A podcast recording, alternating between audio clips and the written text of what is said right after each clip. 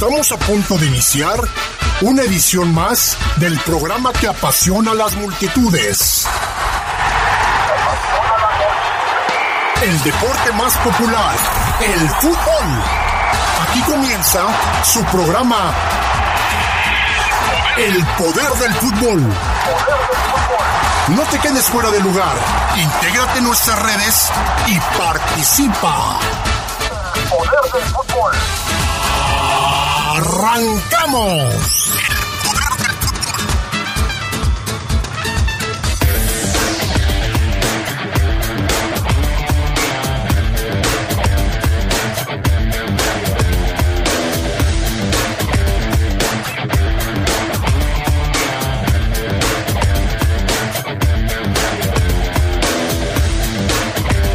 Esta noche en el Poder del Fútbol platicamos del regreso a la actividad en la Liga MX. Los verdes ya están trabajando para preparar su duelo frente a Cruz Azul. En temas del fútbol internacional, la selección eh, mexicana de fútbol apenas pudo empatar ayer con el equipo de Costa Rica. Canadá es líder de la eliminatoria. Y en lo que se refiere a la Conmebol, actividad a mitad de semana en el último partido de la fecha FIFA. Le estaremos eh, diciendo cuáles serán los compromisos en donde pueden tener actividad los jugadores de la Fiera. Esto y mucho más tendremos para ustedes esta noche en el poder del fútbol a través de la poderosa.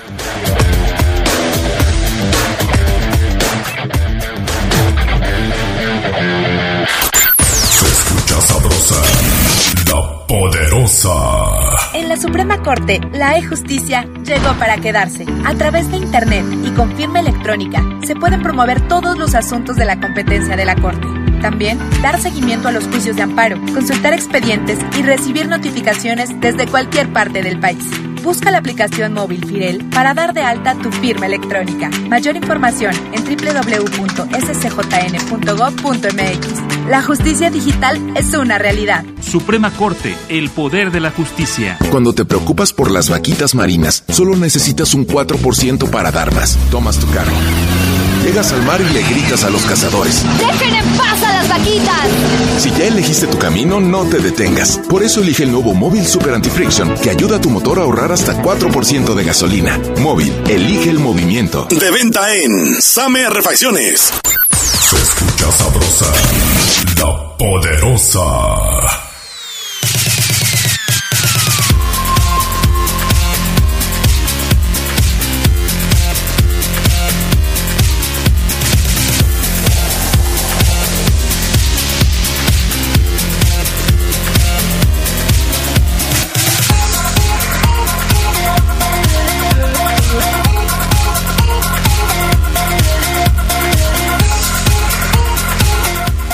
¿Qué tal amigos, amigas? ¿Cómo están? Muy buenas noches, bienvenidos, bienvenidas al Poder del Fútbol, edición nocturna de este 31 de enero del 2022, último día del primer mes de este año. Ya estamos listos para arrancar con toda la información que tenemos para ustedes. Qué bueno que nos acompañan, gracias a Brian Martínez en la cabina máster. Fíjate, el Brian es el operador de la cabina máster, técnico especializado en resolución de problemas de comunicación vía celular. No, hombre, el, el, Brian. Ahorita tuve una reunión con el Brian. Ajá. No, hombre. ¿Experto? Haz de cuenta como, haz de cuenta que la, la ventana que tienes aquí tiene una cortina negra. Y de, de, repente llega el Brian y dice, corre la cortina y ya se ve, entra la luz. Así. Bonito. Es un crack. Bien, Brian, bien. El señor Jorge Rodríguez Sabanero, que en la tarde me metió un susto porque yo llegué y no lo veía, no lo veía, no lo veía. ¿Dónde está Sabanero? No, pues no, Sabanero andaba en otras cosas, pero bueno. Siempre también con la asesoría acá en la consola de El eh, Poder del Fútbol, gracias. Omar Oseguera, ¿ya te escucharon? ¿Cómo estás, Oseguera? ¿Cómo están, Adrián, amigos? ¿Traes el almohadazo todavía, Oseguera? Eh, sí. Así es. De este lado, de este lado. Así es. Ay, sí, sí. Me quedé dormido aquí en la camioneta, aquí abajo en la radio, amigos, y Adrián me despertó en una llamada de prueba. Pero si no me marca, a lo mejor yo no veo. Se va derecho, ¿eh? Me voy derecho, ¿eh? Se me va voy derecho, Así que derecho. buenas noches a todos. Excelente semana, Adrián, para todos. Gracias, Oseguera, igualmente para ti. Así es que vamos a vamos a tener hoy mucho de qué platicar porque pues está el tema de las eliminatorias, el tema de la selección mexicana, el tema de León, de León femenil. Hoy juega León femenil, ¿no? Ya está jugando Está jugando el León Femenil, Adrián, en el Estadio León, en algo que eh, a muchos les molesta que no haya transmisión otra vez para el equipo León Femenil, pero bueno, no es la primera vez que este no haya transmisión. Si, pasaron el América, el juego de América hace ratito que ganó 3-0 femenil, ahorita están pasando el de eh, Chivas contra Cruz Azul femenil. Y bueno, Adrián, el de, el de la fiera de Adrián Martínez no tuvo transmisión. Está empatando uno por uno hasta el momento con el gallo blanco del Querétaro femenil. Oye, ya este habían logrado su primer puntito contra Tijuana. Si logran sacar otro empate, es decir, si no pierden este fin de semana, ya podríamos hablar de un avance en el equipo femenil. Si no pierden, sí. Si vuelven a empatar, para lo mejor también, Adrián, mínimo. Pero tú esperas que León gane mínimo este juego ante Querétaro. O sea, son, lo hemos dicho siempre, ¿no? Y está muy claro, aquellos que siguen la liga femenil, aunque sea de lejitos, se dan cuenta que hay equipos a los cuales no puedes perdonar jugando de local, Querétaro, Tijuana. Esos equipos hay que ganarles, Adrián. Eh, León ya empató su primer juego después de puras derrotas. Ahora está empatando con Querétaro, un juego que en el papel tiene que ganar. Pero yo lo platicaba con Adrián Martínez, Adrián, hace semanas, y él me decía, mira Omar, es difícil, o sea, por más que yo sea el mejor entrenador y, y, sepa un 4-4-2 que nadie se sabe y sorprenda, es trabajo con las chicas, porque las chicas tienen que adaptarse a mí, yo adaptarme a ellas, es un equipo nuevo, es un equipo renovado, entonces yo creo que el grande Martínez sabe, Adrián, que ese torneo es de, de prueba para él. Lo que espero pase es que la directiva de León también lo ve así. Y que pase lo que pase, no van a correr al Grande Martínez, porque a lo mejor me voy a precipitar, Adrián, pero yo creo que el Grande Martínez no gana tres partidos ese torneo. No los va a ganar, por lo que veo, por, por cómo veo al equipo que va de menos a más, eh, Pero- mejo- mejorando poco a poco, Adrián, muy poco. Pero tendrías que ser muy analítico para encontrar una diferencia en el trabajo de Adrián Martínez contra el, el- el trabajo de Scarlett Anaya si los resultados son los mismos. Es Sí. decir, ¿por qué se pide la cabeza de Scarlett Anaya cuando los resultados no se daban, cuando el equipo eh, no ganaba, cuando eh, se convirtió en un cheque al portador? ¿Y por qué ahora creer que con Adrián Martínez iba a funcionar? Yo te voy a responder fácilmente esa A pregunta. ver, a ver. Porque Scarlett Anaya tuvo un, le armaron un muy buen equipo en su primer en su primer torneo. Sí. Muy bueno, tenía Lucero Cuevas, tenía América Verdugo, tenía la Sanju todavía, tenía a Dani Calderón, este, y no, no pasó nada, tenía la Choco, tenía la portera que hoy es de Cruz Azul, este, que para mí es, mu- es mucho mejor portera, con todo respeto para Ángeles Martínez. Y no le fue bien y la directiva también tiene mucha responsabilidad en desarmar al equipo, porque, Adrián, amigos del poder del fútbol, las refuerzos que llegaron para ese torneo son chicas suplentes en equipos anteriores, Adrián, en sus equipos anteriores, suplentes, que jugaban muy poquito. La verdad, la, la casi todas, ¿eh?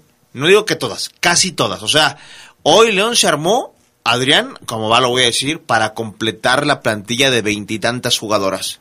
Hoy llegaron esas cinco jugadoras para completarse. Y si no se hubiera quedado Marta Cox, peor, ¿no? Es correcto. Y Marta Cox no ha jugado, imagínate. Y Marta Cox ya lo, ya lo ve, ¿eh? dice, uff, este equipo no, no, no, no aspira a ser campeón. Entonces, ¿cómo la convencieron para que se quedara? Es que es un ¿Cuál tema- fue el proyecto que le ofrecieron para que se quedara? Porque este tipo de jugadoras generalmente quieren estar en proyectos ganadores, ¿no? Al parecer, Adrián, es un tema de contrato. Es un tema de contrato. Marta Cox espera que su contrato avance con el León, porque además está lesionada.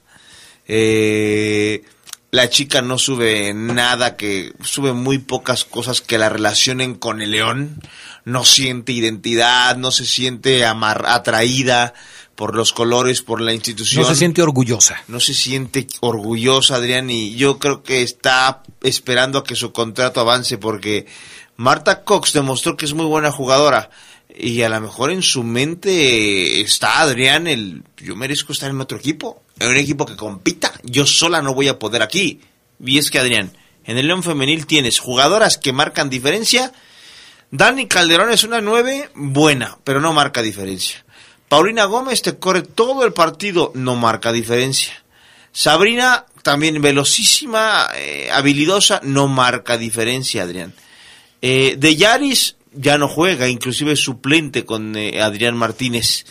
No hay una jugadora, Adrián, en el León femenil que tú digas, uy, si hacemos un juego de estrellas hoy, de la Liga BBVA MX femenil, Adrián, esta tiene que ir de León. No veo hoy una, ¿eh? Hoy León Femenil sale con María Martínez, Ángeles Martínez en la portería, Claudia Anguiano, Liliana Sánchez, Brenda Díaz, Victoria Swift, la Trinitaria, Melanie Hernández, Yasmín Álvarez, Paulina Gómez, Selena Castillo, Daniela Calderón, Dani Calderón y Fátima Bracamonte. Eh, se puso adelante el equipo de Querétaro femenil con gol de Alondra Camargo y después vino el empate de Dani Calderón a los 43 minutos. Uno por uno decía Oseguera el resultado parcial hasta el momento, cuando en el otro partido, el de Chivas femenil, acaba de anotar gol Alicia Cervantes para poner adelante a las de Guadalajara. Así es que ya le pegó al tinte a Alicia Cervantes. Pero en la cara, ¿ve En cómo la- se ve la cara? Eh, blanquísima, pero no en la, en la cabeza, Adrián. Ya también la jugadora le pega al, al pelo blanco, al pelo rosa, Adrián, bien. Una jugada muy buena, una diagonal y un pase extraordinario ¿No fuera de espalda. lugar? No, no hay, Adrián, no hay fuera de lugar. No hay fuera de lugar, la definición es muy buena adentro, papá. No hay bar ahí, ¿no? No hay bar ahí. No hay bar. A mí se me hace que eso es fuera de lugar, fíjate. Disculpa, pero a mí se me mira, que... ahí, entra bien. Entra bien, nada más que necesitaría pararte la jugada en a ver si los compañeros de la transmisión lo hacen, pero creo que no hay. ¿eh? Sí, háblales por favor, Oseguera. que Adrián tiene dudas que si le puedes parar. Sí deberían, ¿no? Por ejemplo, ahí. Yo me acuerdo que antes de que ah, hu- hubiera bar, Ajá. por ejemplo, yo veía, veo TUDN, veo Azteca, y cuando no había bar, pues te pasaban una repetición y la paraban, ¿no? Y ellos hasta empezaron a sacar su tecnología con... Sí. ¿Por qué aquí no? Pues eh, le pierden el interés, yo creo. O, o a lo mejor se los pidieron, ¿no? No evidencien. Este, puede ser. Mira ahí, ahí que la pelota salió, ahí era para que, a ver, vamos a verla. Mm, Nada. ¿Vas a ser también, aparte de ser editor, vas a ser director de cámaras, Oseguera? Me gusta, Adrián, fíjate que me gusta ser editor de cámaras, pero no. Qué bueno. No, no, no. ¿Qué, qué quiere el chupón si estoy al aire, chupón? A ver. Vamos a la pausa y enseguida regresamos porque el chupón le está hablando Ceguera y así no podemos continuar. Volvemos.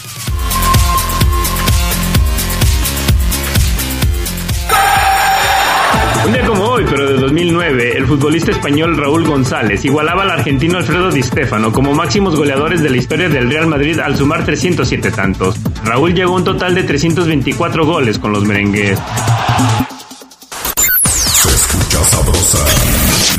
Poderosa. El futuro es donde las mujeres viven libres y sin miedo. El futuro es la libertad de ser y amar. El futuro es enfrentar desde hoy la crisis climática. El futuro es un lugar seguro y en paz. El futuro es las los ciudadanos. El futuro es naranja. Movimiento Ciudadano. Muchas cosas pueden pasar en cinco años, como decidir que necesitas un road trip, llegar a las montañas, encontrar una comunidad de monjes, meditar, escribir un libro, volverte famoso y donarlo todo. ¿Quién necesita fama y dinero? Si ya elegiste tu camino, no te detengas. Por eso elige el nuevo Móvil Super Extension, que ayuda a extender la vida del motor hasta cinco años. Móvil, elige el movimiento. De venta en Autopartes Aira. No más basura, No más desperdicio. no más contaminación. La Ley General de Economía Circular, aprobada por el Senado, promueve el uso racional de los recursos productivos, Prolongar la vida útil de los bienes darle un respiro al planeta y garantizar nuestro derecho a un medio ambiente limpio, con salud y bienestar. Senado de la República. Sexagésima quinta legislatura. Se escucha sabrosa, la poderosa.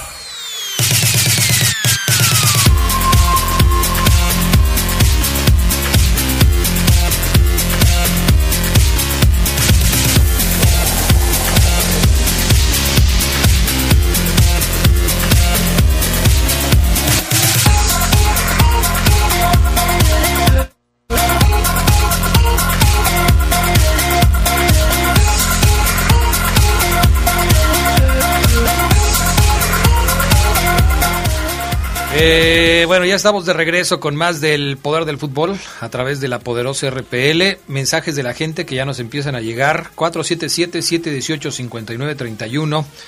Eh, dice Luis que cuál es mi frase para el envidioso del Rolas.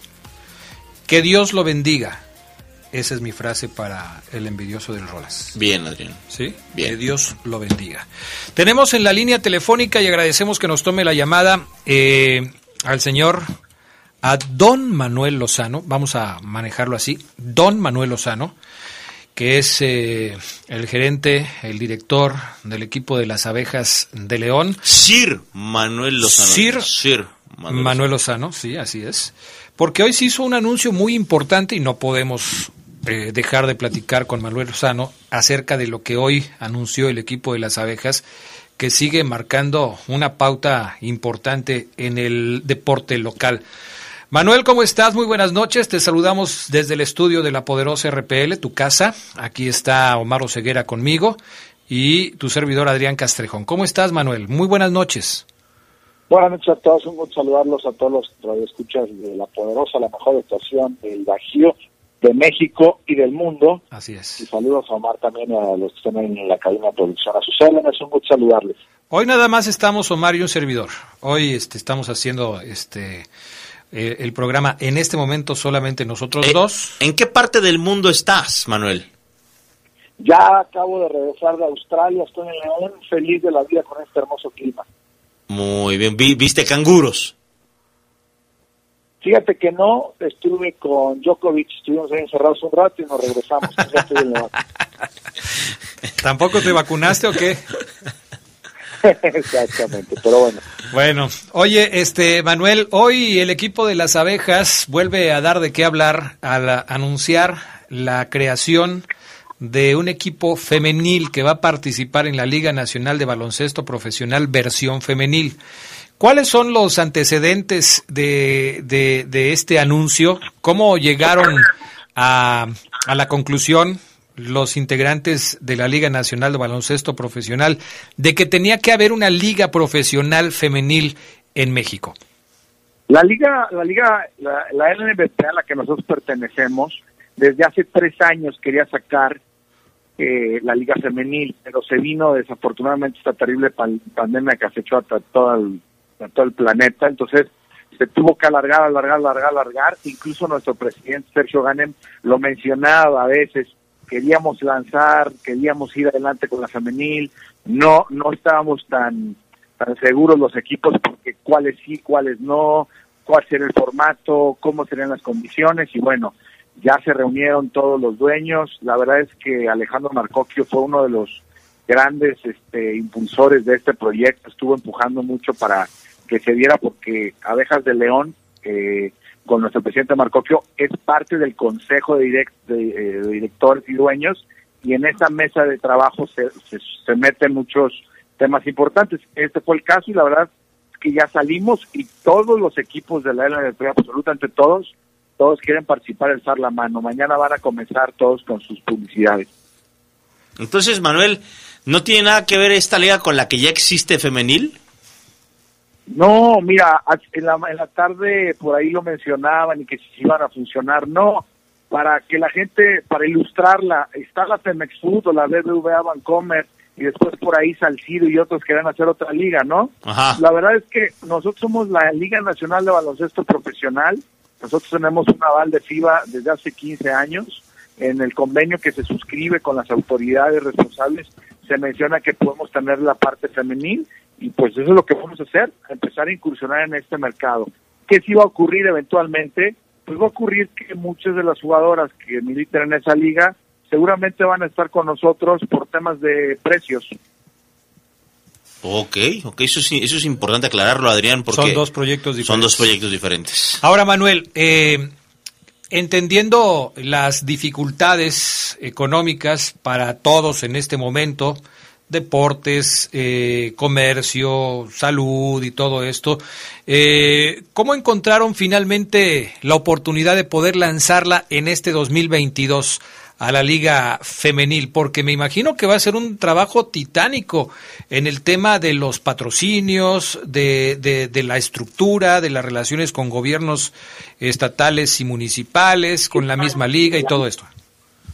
La verdad es que la, la, la temporada pasada para nosotros no fue tan mala en el tema de patrocinio. La verdad es que las empresas eh, siguen con nosotros e incluso nos están buscando más porque hoy día los crecimientos resultan que se potencializaron con todas las plataformas digitales. Entonces los impactos dirigidos, dirigidos de mercadotecnia para sus propiedades se están viendo beneficiados.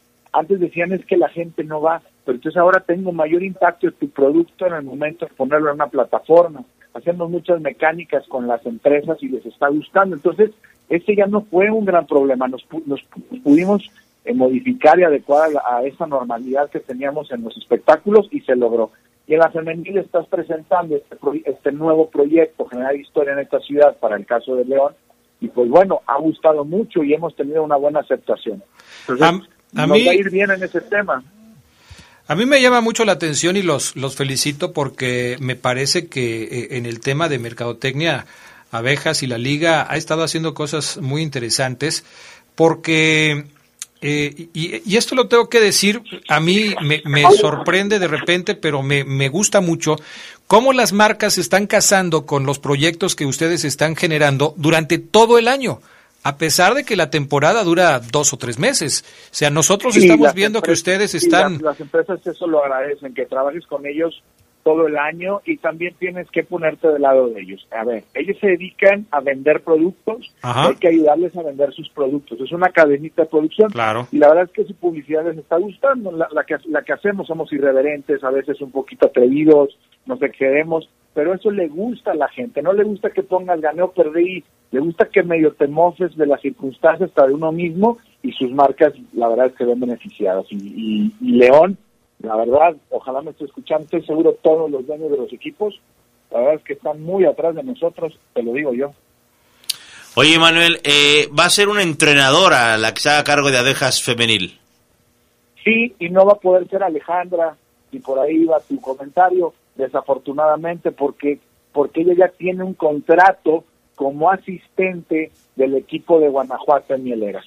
Entonces no va a poder estar con nosotros y además ella forma parte de la selección de básquetbol y hay, hay muchas ventanas. Entonces, si pudiese venirse con nosotros, tendría que ir a esas, a esas ventanas y se nos complica. Va a ser mujer, yo entiendo que este proyecto tiene que ser de mujeres. El día de hoy ya la terminé, bueno, mañana yo creo que ya la tenemos firmada, pero sí, es mujeres y la verdad es que nuestro proyecto quiere tener, ya tengo tres niñas de León, quiero que sean de León, quiero tener a niñas que también vengan en la base mexicana de Moroleón, de Celaya, de Irapuato y tener cuatro extranjeras. Eso es lo que queremos hacer.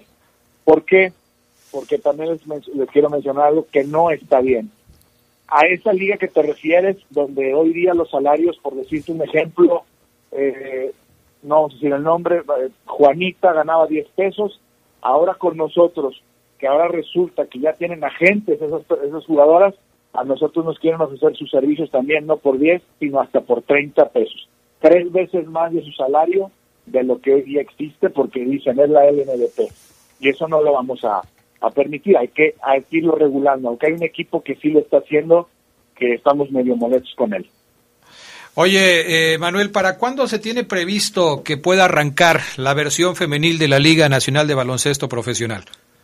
Entiendo que los dueños se reunirán la tercera o segunda semana de febrero para definir absolutamente todos los equipos que alzaron la mano. Hoy día dijeron todos que sí, absolutamente todos. Por ahí creo que hay uno que se le complicaba, pero al parecer va a salir. Si puede ser que serían absolutamente todos. Y yo creo que a finales de febrero ya lo sabremos. Se, se prevé que fuera en mayo, junio, por ahí, mayo, junio y julio para que no se empalme con la varonil? Sería una antesala. Sería mayo, junio, julio y después nosotros arrancar también finales de julio, agosto, septiembre, octubre, noviembre y hasta llegar a la primera de diciembre. Entiendo que, que, hay muchas cosas que pulir todavía en este proyecto, pero hablando específicamente de León, eh, Manuel, ¿la intención sería jugar también en el domo de la feria? Sí, la verdad es que se tiene que jugar ahí, ya estamos, ya lo tenemos muy avanzado, traemos algunas eh, noticias para el domo, muchas unas mejoras, incluso hasta en el nombre, en muchas cosas, vamos, la verdad es que vamos, vamos cerrado, pero ya lo tenemos trabajando. Esto hace cinco meses aproximadamente, salir con un video, con un boletín, con las redes sociales todas homologadas de abejas de león femenil, de tener ya las jugadoras que tenemos, el tener al entrenador, a la entrenadora, habla de que tenemos mucho tiempo atrás de esto y que nosotros ya nos estábamos preparando para sacarlo. Incluso les informo que nuestro uniforme ya lo tenemos también. Oye, Manuel, eh, en este sentido, el proyecto de, del equipo femenil, ¿cómo abona al tema de, de generar mejor y mayor identidad de abejas con la ciudad de León, porque hemos visto cómo han eh, tratado de fortalecer esa identidad con el logo de, de, el nuevo logo o el logo alternativo que ahora va a ser el primero, supongo yo, el de la L de León, eh, como aquella gorra que me regalaste hace ya, ¿qué será? Más o menos un año más o menos. Ya por cierto, ya necesitamos otras nuevas. Pero, ¿cómo, ¿cómo abona este proyecto a la, a la identidad de abejas con la ciudad de León? Porque me parece que va muy bien, ¿eh? Mucho, la verdad es que es mucho. De hecho, cuando me preguntaron eh, el dueño que qué opinaba yo el tema del nombre, yo le dije, no le tengo que buscar, se va a llamar Abejas de León Femenil ¿Por qué? Porque quiero abonar al mismo nombre que ya hoy día ya entró, ya permeó, ya permeó en la ciudad, entonces de ahí nos vamos a ir. Y nuestro escudo siempre ha sido este y nunca se ha cambiado. El escudo institucional es el que usamos. La L es un ISOP y tenemos otros que vamos utilizando y vamos viendo cómo reacciona la gente y sacamos productos que a veces le gusten. La L ha gustado mucho y la vamos a usar. Y si se fijan, el color que estamos usando es un color dentro del verde esmeralda tirado al agua, pero es dentro de la gama de esta variedad de verdes. Y lo primero que yo dije fue, no podemos utilizar bajo ninguna circunstancia el color rosa. No vamos a tener rosa porque ya hablar del rosa es hablar de, distinción, de, hablar de un tema de discriminatoria. Hay que ser muy cuidadosos. Ya no es la década de los 40 que nació un niño y llevabas un, llevabas un suéter azul y era niña era un suéter rosa. Yo creo que ahora es diferente y es una unidad, es una integridad. Por eso esos los colores que van a ver. Entonces yo hice bien, Manuel, cuando nacieron mis hijas eh, y llevé, les llevé una playerita y un babero de, heavy metal, hice bien, ¿no? Exactamente. Claro, diferente. Algo diferente. Oye, la verdad, Manuel, eh, yo hoy que veía el video muy bueno, eh, donde anuncian el proyecto, muy bueno el video felicitarte por eso. Eh, hay que aplaudir este esfuerzo que hacen, Adrián, como bien lo dice Manuel, los directivos, los dueños de los equipos, porque Manuel, en tiempos de pandemia, en tiempos donde a lo mejor, no a lo mejor, donde el ingreso no es el mismo, evidentemente, y el gasto quizás es el mismo o hasta mayor que cuando no hubo pandemia, eh, animarse, atreverse a, fomentar más espacios deportivos y ahora para las niñas es fenomenal. La verdad yo espero que esta Liga Nacional triunfe, nazca y triunfe desde el principio porque es fomentar el deporte, es, es acercarse a, nuevas generaciones y, y qué bueno que existan empresarios, dueños de equipos valientes, Manuel, que se atreven a hacer esto. Sí, es aplaudir de todos los dueños, de toda la República. La verdad es que le meten de su bolsa y lo que estamos haciendo, el, por lo menos en la gestión que yo llevo en León, llevamos más de 400 canchas pintadas en todo el estado, hemos regalado más de 500 balones, llevamos más de 500 niños, damos tarjetas, hemos regalado tanques, o sea, nos gusta ayudar, lo vamos a hacer y poco a poco el tema deportivo también se va afianzando. Entonces, ahí vamos y en el varonil, en el varonil también vamos mejorando. Una última de mi parte, mi estimado Manuel. Habrá, supongo yo, eh, visorías para escautear chicas de, de, la ciudad de León y quizás del estado de Guanajuato. ¿Ya se tienen fechas para esto? Todavía no tenemos fecha para eso. Sí la queremos porque nosotros somos los primeros en que queremos a la gente de León. Hay que también tener otra cosa muy clara. Hay equipos de la NBP femenil que van a tener incluso jugadoras de la WNBA, de la NBA femenil. No olvidemos que nuestra liga lo que vende es espectáculo. Entonces, no es, no es un semillero de jugadores. Eso los tendrán que hacer las autoridades y sobre todo la CONADE. Pero nosotros siempre tratamos de tener un arraigo con jugadores locales. Ojalá podamos tener para poder tener un equipo, porque queremos competir. No nada más es subirnos por subirnos. Eso es lo que buscamos. Perfecto. Mi estimado Manuel Lozano, eh, gerente y director del equipo de las abejas de León. te agradecemos esta charla con el poder del fútbol para aclarar muchos temas que andaban por ahí volando. Ya los aterrizamos, ya nos queda más claro cuál es el proyecto, hacia dónde va dirigido y los esfuerzos que están haciendo para que sea exitoso como lo que están haciendo con las abejas de León.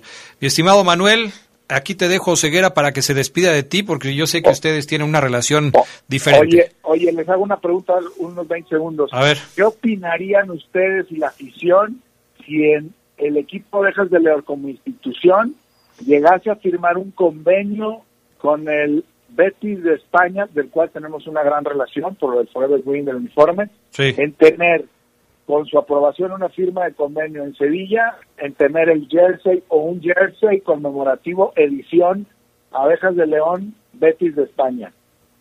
Sería espectacular, ¿no? No, sería soberbio, sería innovador, sería nuevo, Me- sería... me, pre- y me presta, me, me presta nomás, me lo llevo para que haga, haga el reportaje en Sevilla. Claro, claro, ya estoy, ya estoy, Manuel, ya estoy. Al cabo, yo sabes que como, ba- como de todo, bastante bien, me puedo adaptar a cualquier rincón. Ah, caray, eso se escuchó medio raro. Pero ya estamos puestos, mi estimado Manuel, te agradecemos mucho y que, y que te la pases bien. Un abrazo a todos y saludos a todos los de escuchar. Nos vemos pronto. Dale, Manuel, gracias. Manuel Lozano, gerente director del equipo de las abejas de León. Vamos a la pausa, volvemos enseguida.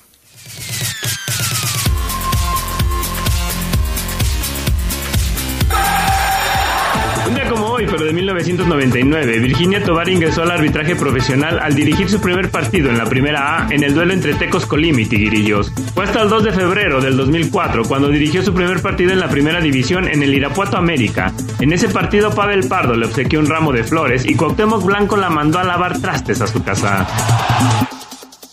Se escucha sabrosa, la poderosa. Conéctate con el debate de la reforma eléctrica. ¿Es necesaria una reforma eléctrica? ¿Energías renovables o no renovables? ¿Bajará o subirá mi recibo de luz? ¿Quién paga más por energía eléctrica en nuestro país? Para conocer las respuestas a estas y otras preguntas, entérate, infórmate y participa en los foros de Parlamento Abierto para la Reforma Eléctrica del 17 de enero al 15 de febrero. Cámara de Diputados, Legislatura de la Paridad, la Inclusión y la Diversidad. Nuestro auto siempre nos acompaña cuando queremos dar más, como cuando solo ibas a comer con tus amigos. Unos camaroncitos, ¿no? Y terminas en Acapulco. O cuando vas al trabajo. Respira, tú puedes. A pedir un aumento. Si ya elegiste tu camino, no te detengas. Por eso elige el nuevo Móvil Super Anti-Friction, que ayuda a tu motor a ahorrar hasta 4% de gasolina. Móvil, elige el movimiento. De venta en Componentes Automotrices Charlie 2000. Se escucha sabrosa, la poderosa.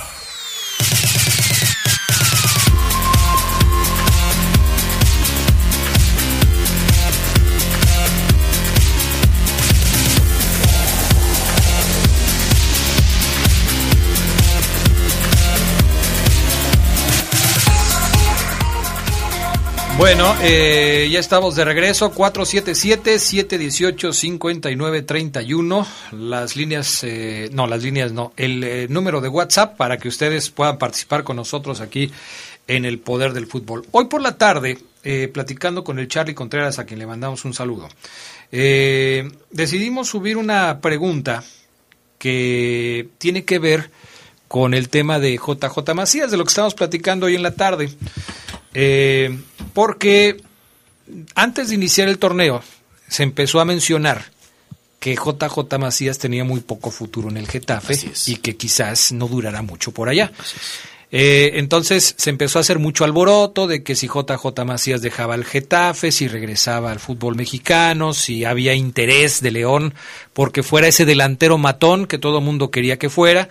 Eh, y, bueno, todo se tranquilizó porque arrancó el torneo, porque se empezaron a buscar nombres, porque León trajo a Fede Martínez, porque ya no se hicieron más esfuerzos por traer a otro jugador de esas características. Eh, hoy por la mañana, tiempo de México, se conoció ya la rescisión de contrato de, de JJ Macías. Algo que se veía venir, pero que se confirma el día de hoy, tiempo de México, y, se informa que JJ Macías deja de ser jugador del Getafe. Se llegó a un acuerdo para rescindir su contrato y para que regrese a nuestro país, para que regrese por lo pronto a nuestro país. ¿Qué va a hacer de JJ Macías? Pues por lo pronto va a jugar en Chivas. Chivas ya lo tiene registrado. ya está en la lista de jugadores de Chivas de este torneo Clausura 2022. Aquí estoy viendo eh, la lista de jugadores de Chivas y aparece ahí JJ Macías junto a Paolo Iriza, Roberto Alvarado, César Huerta, Ángel Saldívar, Alexis Vega y Ronaldo Cisneros. Está ahí y podría transferirse a otro equipo si dentro del el plazo que establece el propio reglamento se negocia con alguien más, ya sea en México o en alguna otra liga, porque también se decía que, que podía irse a los Estados Unidos. Pero su primer paso, Omar Ceguera, será llegar a Chivas. Totalmente de acuerdo, Adrián. Eh, es uno de los eh, quizás fracasos más sonados de un futbolista mexicano que va a Europa. Y yo lo menciono como fracaso no para alarmarnos y para decir, oh, qué malo es, sino para asimilarlo como tal. Porque no es malo fracasar. No es malo fracasar, yo así lo veo, Adrián. Y, y por, lo, por, por el año que estuvo JJ Macías aquí y nos dimos cuenta de cómo el, el tipo trabaja y la manera en la que piensa, Estoy 100% seguro, Adrián, que él tuvo mucho que ver, evidentemente, para que su contrato fuera frenado ya con el Getafe y llegar a un acuerdo para, para ya no seguir allá. Ya no estaba contento, él le fueron claros, no vas a jugar acá, no, no me gustas, y dijo JJ, ok, me, me regreso a mi país a la espera de otra oportunidad. ¿Quién sabe si llegue esa otra oportunidad? Dependerá del fútbol de JJ Macías, Adrián, porque su plan era claro. Su plan era, me voy a Europa, al Getafe, la rompo en el Getafe y que me, que me vean, que me fiche algún otro equipo, a lo mejor hasta después del Mundial, pero yo quiero llegar al Mundial ya con minutos y goles en la Liga de Spa.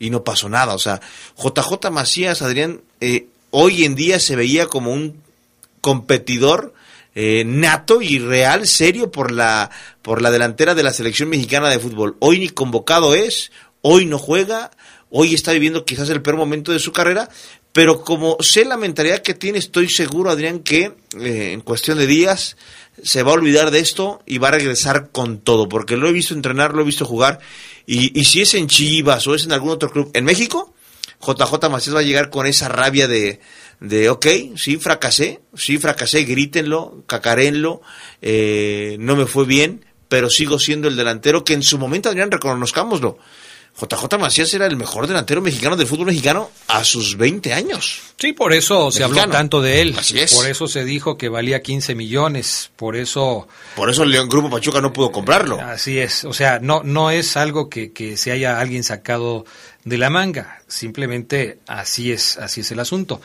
Dice, por ejemplo, Aries Sánchez que según información en Guadalajara, él no quiere regresar a Guadalajara o no quiere jugar en las Chivas pues a lo mejor él no quiere, pero él ya está registrado con el Guadalajara y si no quiere jugar con Chivas, pues se va a tener que esperar a que se termine su contrato. Así es. No queda de otra, no, no hay de otra. Es, este es un tema también de, de contratos y de todo lo demás. Chivas tiene un contrato firmado por JJ Macías, de hecho cuando él se fue al Getafe se fue en calidad de préstamo, si ya se rescinde el, el contrato con, con el Getafe, él tiene que regresar al equipo que es dueño de su contrato, que es justamente el cuadro de las Chivas. ¿Qué va a pasar en su futuro? Yo estoy de acuerdo con Omar en, que, en que su mentalidad le da como para tener una revancha, un desquite futbolístico, por supuesto, y demostrar que tiene las capacidades para estar en un equipo donde él quiere estar y destacarse.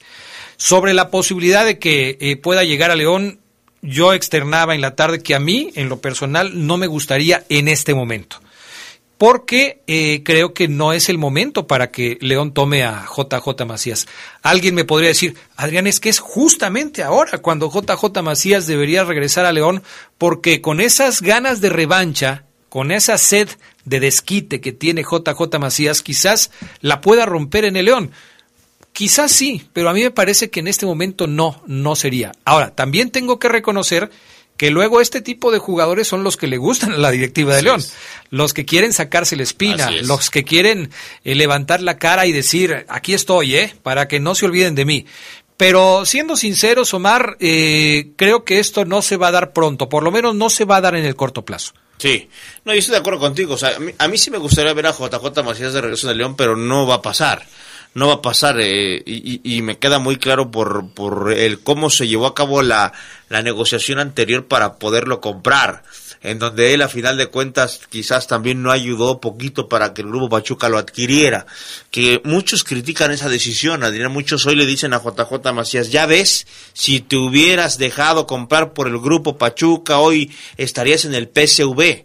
Muchos aficionados creen eso, Adrián, en el PSV o en el Ajax, pero no, terminaste en el Getafe y no jugaste.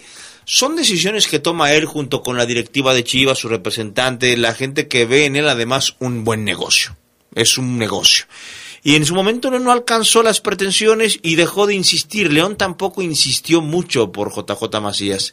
Eh, le, propuso buenas cosas, sí, pero no insistió mucho. Entonces, eh, difícilmente va a regresar al grupo Pachuca, Adrián, a menos que don Jesús Martínez Patiño eh, se sacuda esa negociación anterior eh, y diga, es que vamos a volverlo a intentar porque es un jugador de veintitantos que todavía puede darnos mucho al grupo y, y, y, si lo, y todavía lo podemos vender muy bien al extranjero. Yo creo que JJ Macías quizás hoy se arrepiente, Adrián, de muchas cosas, me queda claro. Eh, y, y, si ya empieza a correr la versión de que no quiere estar en Chivas, pero Chivas ya lo registró, entonces se viene un pleito y una incomodidad entonces de ambas partes para, para con el tema JJ Macías impresionante. Se puede leer, se puede leer entre líneas que lo que hace Chivas es eh, registrar a JJ Macías previendo que se, no se arregle en ningún otro lado y que él no deje eh, de tener minutos. Es decir, se va a cerrar el mercado de fichajes en México. Si tú te duermes en tus laureles y crees que vas a colocar a JJ Macías en Holanda, en algún otro equipo de España, en Bélgica, en Portugal o en alguna otra liga y no lo registras en México, te puedes quedar como el perro de las dos tortas, ni con una ni con otra. Y además, Adrián, ¿no te parecería que si, si JJ se va a Rusia, como se habla, o algún otro equipo, es forzado, es decir, no te queremos, pero pues te estás ofreciendo a ver 20. Uh -huh. Cuando antes era, uy, ¿te acuerdas cuando estaban de León? Uy, el Borussia Dortmund, el sí. Sevilla, preguntan por. Hoy, JJ Macías debe ser sincero, pues es que hoy no, no, me quiere nadie, a lo mejor ahí está la posibilidad, pero sería una posibilidad de concretarse porque los clubes que a lo mejor se están enterando que no entran planes de, J, de, de Getafe, a ver, pues ese mexicano que no, ya no tiene equipo, a ver, ponte unos videos de él. Ah, pues tráetelo. Tra a así, ver qué. Así, tráetelo. Ya no es de, lo quiero, lo quiero. Ve, ve, por ese jugador mexicano que la está rompiendo en la chip. No, ya no. Y es tema de promotores. ¿Por qué Pisuto, que no se pudo quedar en, en Bélgica, con eh, en Francia, ¿no? En, en, Francia. En Francia. ¿Por qué Pisuto, que no se pudo quedar en Francia con el Lille, eh, encontró otro equipo en, en, Bélgica? Pues por el tema de los Así promotores, es. porque ellos, ese es su chamba, encontrarles equipo a los, a los jugadores que de repente no lo tienen. Y, y yo no dudo que el, el representante de JJ Macías en este momento esté trabajando por encontrarle un club en Europa. Así es. Pero lo que dice Oseguera es cierto. Es muy diferente cuando tú quieres a un jugador a cuando te ofrecen un jugador y te dicen, mira, y te lo doy con el 40% de descuento, porque estamos de promoción. Es muy diferente, es muy diferente y quizás en esas circunstancias no se pueda tener el éxito que se hubiera querido tener. Vamos a la pausa, regresamos enseguida con más del poder del fútbol a través de la poderosa.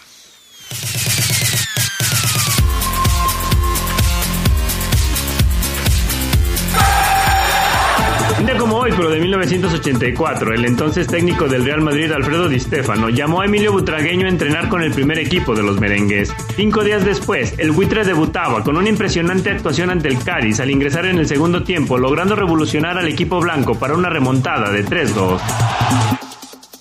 Se escucha sabrosa, la poderosa. Cuando te preocupas por las vaquitas marinas, solo necesitas un 4% para dar más. Tomas tu carro. Llegas al mar y le gritas a los cazadores. ¡Dejen en paz a las vaquitas! Si ya elegiste tu camino, no te detengas. Por eso elige el nuevo Móvil Super Anti-Friction, que ayuda a tu motor a ahorrar hasta 4% de gasolina. Móvil, elige el movimiento. De venta en Autopartes de León. China, chuto, perico, piedra, hielo, chochos. ¿Qué vas a querer? No importa qué droga química te metas, de todas formas te destruyes. Pero la sangre de las drogas químicas nos mancha a todos. Mejor métete esto en la cabeza. Si te drogas, te dañas. Si necesitas ayuda, llama a la línea de la vida 800-911-2000. Para vivir feliz, no necesitas meterte nada. Gobierno de México. Se escucha sabrosa, la poderosa.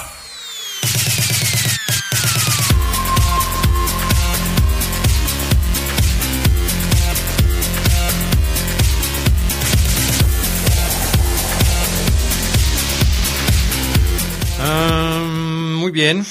Este dice este amigo, que creo que es Regio, Jonás Ojeda. Dice, saludos a todos mis rayados, ya están en tierras mundialistas. Buena noche. Ok. Al rato hablamos eh, de los rayados. ¿Cómo le irá al Monterrey, en el... ¿En el Mundial de Clubes? Uf. No sé, fíjate. No sé, pareciera que no es el mejor momento, pero pues así pasa con los equipos mexicanos, ¿no? A- No van eh, en su mejor momento, pero bueno. Eh, excelente noche eh, al programa nocturno deportivo del poder del fútbol. Adrián, ¿qué tanto hay de verdad en el rumor de que JJ Macías, etcétera, etcétera, etcétera? Bueno, ya lo platicamos al respecto de, de este tema, ya, ya hablamos el bloque anterior. Después de los errores de Garópolo, quedan fuera nuestros 49 de San Francisco. Dice Arturo Ramírez, sí, caray. Ni modo, pues así es la vida. ¿Qué le vamos a hacer? ¿Cómo conseguimos playeras acá en USA? Dice Pancho Rodríguez. No sé si, se- porque el mensaje llegó a la hora de, de la entrevista con Manuel Lozano. No sé si está preguntando por las playeras de abejas, pero se lo consultamos a, a Manuel. Ismael Pulido te manda A saludos, ah, ¿no? Saludos a mi padrino Ceguera y a mi padrino Lugo, ya escuchándolos como siempre. Eh, dice, dice que tiene un nuevo padrino. ¿Quién es? Mira, Ah, ya, sí, sí, sí, el profesor Raúl. anda con Raúl Martínez, que se saca una fotografía con, con Ismael Pulido, pero Ismael no repara en el detalle de, De que, que Raúl- Martínez usa una ropa con una marca diferente a la que él vende. Así es. No debería andar haciendo eso, el buen... Y además no se ve que le haya comprado nada. O sea, a lo mejor se lo topó allá fuera de la tienda. Yo creo que sí. No sé si lo quiso asaltar y le dijo, oye, pues este, vamos a, Tomaros una a foto. tomarnos una foto y te dejo ir. Porque está Entonces- cargando que una bolsa o qué es lo que sí. No, es el cubrebocas. No se ve que Raúl haya comprado algo. No, es un cubrebocas de la de la LDA, de los de arriba. Ajá. Tiene el escudo de los de arriba. Y de manera increíble, Ismael Pulido no porta ningún cubrebocas. Ni siquiera lo trae en la mano para hacerle la Y finta. luego se pegó un tinte en el cabello, Adrián, que hay que ir a Profeco, pero de una, Isma. De una. Oye, sí, de veras. De una, Isma, ¿eh? Hijo. De una hay que ir. Sí, como que sí, sí. ¿Te acuerdas del chavo que te dije que les tomó el pelo a los de no sé dónde pidió prestado y puso de referencia el teléfono Así del es. poder del fútbol? Así le hicieron con Ismael Pulido. Yo no sé, les dijo el cuate que le puso el tinte, seguramente le dijo, no, es que yo te pongo rayitos. Que va a quedar padrísimo. Le puso unos rayitos peor que los de la bicicleta de no sé. No, sí, Isma, muy mal ahí, ¿eh? Bueno, eh, León ya regresó a los trabajos, mi estimado Ya. Maro Ceguera. Hoy entrenó el equipo, Adrián. Eh, pensando en Cruz Azul, el próximo lunes, amigos, es el León contra Cruz Azul. Ya tengo cuatro apuestas confirmadas, tranquilas. Ustedes saben que yo puedo apostar con gente que, que pague bien. Este, Oye, ¿ya tienes algún convenio con alguna pizzería? Porque estás perdiendo apuestas, pero que da gusto, ¿eh? No, fíjate que de hecho no, Adrián. No, este.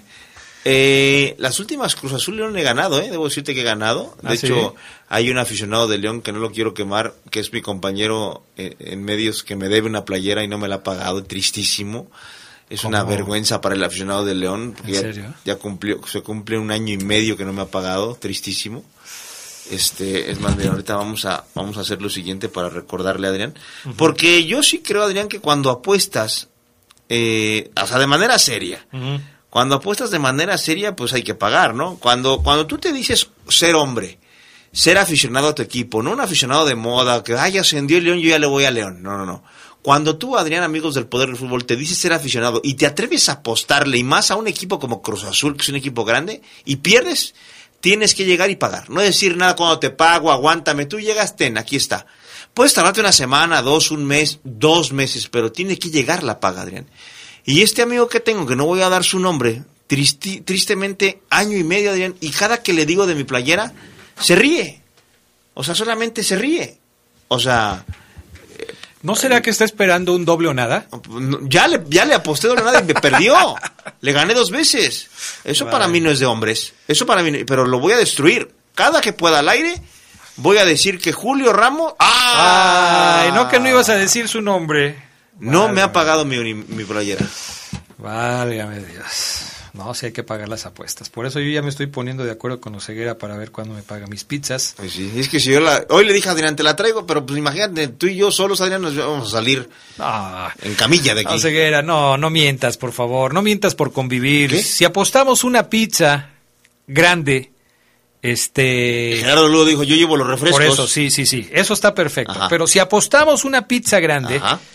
Yo me como dos rebanadas y tú te comes todo lo demás sin problemas, o sea, no puedes, no puedes mentir de esa manera. Tú eres capaz de comerte dos pizzas grandes tú solo, Oseguera. Bueno, pero yo quiero... ¿A quién quieres engañar? Yo quiero que Gerardo luego Ah, pruebe de la eh, pizza, eh, Adrián. Esa es otra cosa. Así es. Esa es otra Porque cosa. últimamente veo muy desnutrido a Gerardo Lugo. Luego muy desnutrido, muy desganado, ¿eh? Lo que pasa es que ya le está llegando la edad en la que ya los, los huesos empiezan así como... Sí, sí, el otro día lo vi muy, ya muy desganado, muy quedado. La otra vez, fíjate, no sé si esta sea de vestidor, pero la otra vez, este, me estaba platicando una anécdota cuando empezó a tener un poco de tos. Afortunadamente no fue ninguna enfermedad seria ni nada por el estilo. Pero cuando el médico le dijo, es que ya- cuídate porque ya a tu edad cualquier tos puede ser peligrosa. Uh, lo mató. Y le dijo, a tu edad. Hijo. Es que, bueno, Geras, si nos estás escuchando y si no, pues eh, cuéntenle. Pero tú ves a Geras y la verdad sí ya se ve grande, aunque no lo es.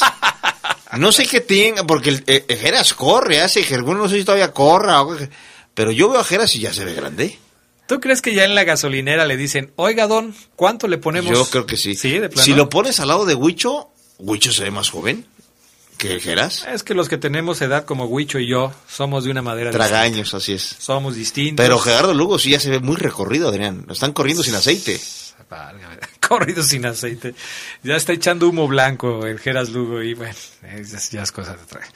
Este, creo que te va a responder al ratito, pero bueno, Y si, esperemos. y si no nos escuchó, le recuerdas, Adrián, para Bueno. que se defienda. Ok, perfecto. Eh, entonces, ¿qué pasó, Ceguera? ¿Ya regresó ¿Ya? el trabajo los verdes o qué? Eh, sí, ya regresó el equipo a entrenar, Adrián. Y pensando en Cruz Azul, amigos, decíamos el partido próximo lunes, cancha del Estadio León. Eh, Mosquera está bien, afortunadamente. Hoy eh, Gary Cajelmacher viajó a El Salvador para eh, tratar de concretar lo antes posible su, su registro en la, en la Federación Mexicana de Fútbol. Todavía no está. Y ahorita Adrián se va a meter a la página otra vez, le va a dar clic al logotipo de León y no va a estar todavía Gary Cajelmacher. Ah, no, no, fíjate que no lo estaba haciendo, pero pues Ahí, ahí, en- a un clic estás, Adrián. Y el equipo, Adrián, este, trabajará toda la semana, toda la semana pensando en Cruz Azul, tratando de equilibrar los días de descanso que ya se les dieron a los verdes, que fueron muchos, muchos, muchos, muchos. Y bueno, eh, Ariel Holland podría tener plantilla completa, Adrián, el próximo jueves. El próximo jueves el, el profesor tendría plantilla completa ya con sus seleccionados. Los de Conmebol entrarían por, entrenarían por primera vez el jueves. Se espera que los de Conmebol que juegan mañana lleguen el miércoles aquí y entrenen con el equipo el jueves, si no es que algunos desde el miércoles vaya. Pero los de Osby y Cota, que se espera que no jueguen en el partido del próximo miércoles, ellos sí, Adrián, el jueves tienen que reportar porque están aquí en la Ciudad de México. O sea, ellos sí, nada de que el vuelo, que no llego, que tú, que yo. El jueves Ariel Holland podría y espera tener plantilla completa con todos sus seleccionados nacionales, Adrián, porque tiene que armar el plantel para Cruz Azul. La Cruz Azul es un rival fuerte que se armó muy bien, que, que, que va en los primeros lugares hoy en el torneo.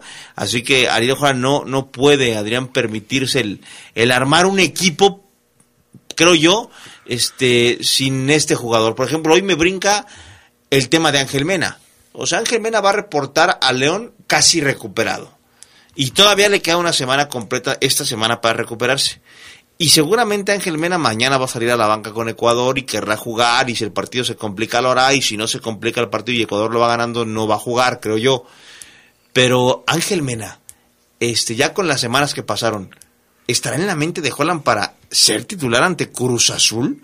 O, Adrián, desde ya hay que armar un equipo sin Ángel Mena por el tema de la lesión. Porque eso no, no es cualquier jugador a suplir, Adrián, ¿eh? Pues yo diría que si no juega Ángel Mena con la selección, es muy probable que juegue el lunes contra Cruz Azul. Si no juega con su selección. Si juega, aunque sea unos minutos, con más razón lo va a poner. Eh, eh, Ariel pues ya jugaste, ¿no? Entonces ya estás bien. Si no te cuidaron allá, porque te tengo que cuidar yo? Tiene razón. O sea, si ya jugaste, eh, pues entonces ya estás bien. Si no, no hubieras jugado. O aquel sí es importante y este no, o cómo. Ahora, Ángel Mena, no, si hay un partido que no se quiere perder es contra Cruz Azul. Él quiere jugar contra la máquina. No, yo, yo creo que Ángel Mena, si tú le preguntas como casi a cualquier jugador, te diría, yo juego el de la selección y también juego el del lunes, ¿cómo no? Ya es cosa de que los médicos, el entrenador, le, le- bajen un poquito los ímpetus y le digan, no, a ver, espérate, tampoco es de querer, hay que ver cómo estás. Hay que checarte, hay que, eh, hay que ver si ya estás listo para jugar y si no corres ningún riesgo, si no te puedes lastimar, si no te puedes, si no se puede agravar la lesión o la molestia que tienes. Eso es lo que a mí me parece más importante. ¿Sabes qué, qué, qué veo yo preocupante? La poca actividad que tuvieron los eh, jugadores de León en la primera fecha FIFA. Mucho, muy. En la primera. ¿Por qué?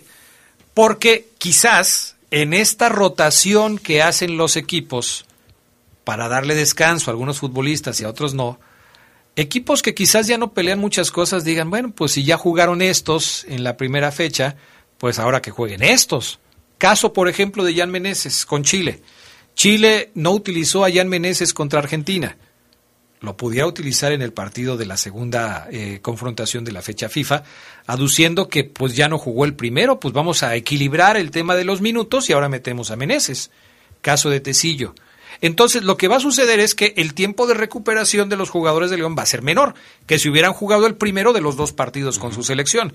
Es una posibilidad, pero tampoco se puede garantizar nada, sobre todo pensando en que esta fecha eh, o estos partidos que se van a jugar ya a mitad de semana, para muchas selecciones van a ser decisivos. Así es. Ya se están jugando las últimas confrontaciones eliminatorias y los equipos que pierdan, Omar, prácticamente se están despidiendo de las posibilidades. ¿eh? Totalmente de acuerdo contigo, Adrián. Ya ya la- eh, el nerviosismo, la presión está a tope y hay que utilizar a todas sus armas. Yo, por ejemplo, me imagino que el profe Alfaro piensa, Ángel Mena no está al 100, pero va al banco y si esto está cero por cero, vas, Mena.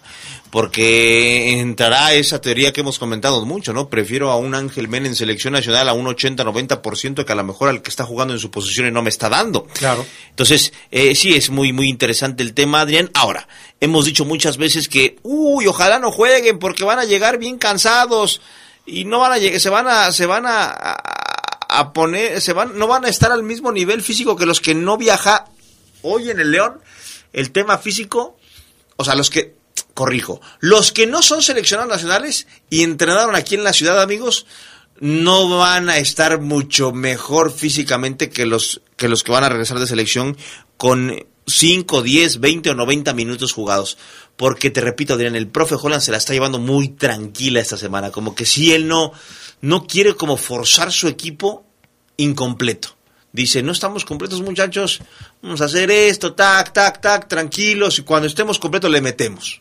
O sea, ese tema Holland eh, lo tiene, creo yo, muy claro y así lo veo, el, el aspecto físico de los panzas verdes. Que yo espero que Fede Martínez, el uruguayo, Adrián, muestre otra cara contra Cruz Azul porque físicamente lo vi muy quedado. Yo creo que es el... eh, eh, eh, si yo fuera el preparador físico de León estaría muy ocupado con Fede Martínez, en ponerlo a full porque... Ah, cómo lo vi cansado en el último partido acá en León, Adrián. eh, ¿Será muy que, cansado. ¿Será que es el tema de la altura de la que muchos se quejan? Yo creo que sí, porque respiraba por la boca y era muy temprano en el juego. No llegaba al recorrido, Adrián. No llegaba, eh, Fede. Con razón. Yo, a mí me pasa lo mismo. Yo creo que es por eso. Yo también la Pásame. altura, sí. Nada más que tú tienes aquí viviendo 40 años, Adrián. Oye, partidos para mañana de la eliminatoria de, de, de Conmebol. Bolivia contra Chile, ahí podría jugar Meneses y Dávila. Uruguay contra Venezuela, ninguno de León. Argentina contra Colombia, ahí podría jugar Tecillo. Brasil contra Paraguay, ninguno de León. Y Perú contra Ecuador, Ormeño contra Mena. Eso es lo que se puede dar en el partido de eh, Perú contra Ecuador. Ya no vamos a decir quién tiene más posibilidades de jugar, porque ya viste cómo nos fue la última vez. Así es. Nos, nos tiramos una. Entonces ya mejor ni... Capaz de que Ormeño es titular y no juega nadie más. Y, y Mena no juega tampoco, Así entonces es. mejor así déjalo ya, Ceguera. Porque si está, si es de hacer pronósticos, creo que no, no va por ahí. Veremos entonces si tienen minutos, ojalá que, que si tienen minutos no resulten lastimados, porque esa es otra cuestión que también hay que estar pendiente para que no perjudiquen al equipo de los Esmeraldas de León. Entonces, así las cosas. Lo de Mosquera me decías que ya está trabajando está con, bien, está con los demás, ¿no? Con el grupo. Y era el único que tenía una Era molestia, más que, además de Mena, ¿no? Así es. Bueno, perfecto. Vamos a la pausa, regresamos enseguida con más del poder del fútbol a través de la poderosa.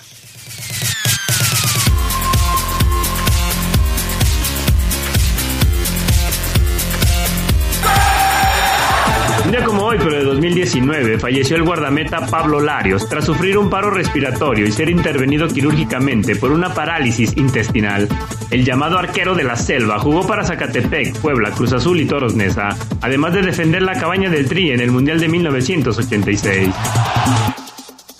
Se escucha sabrosa, la poderosa.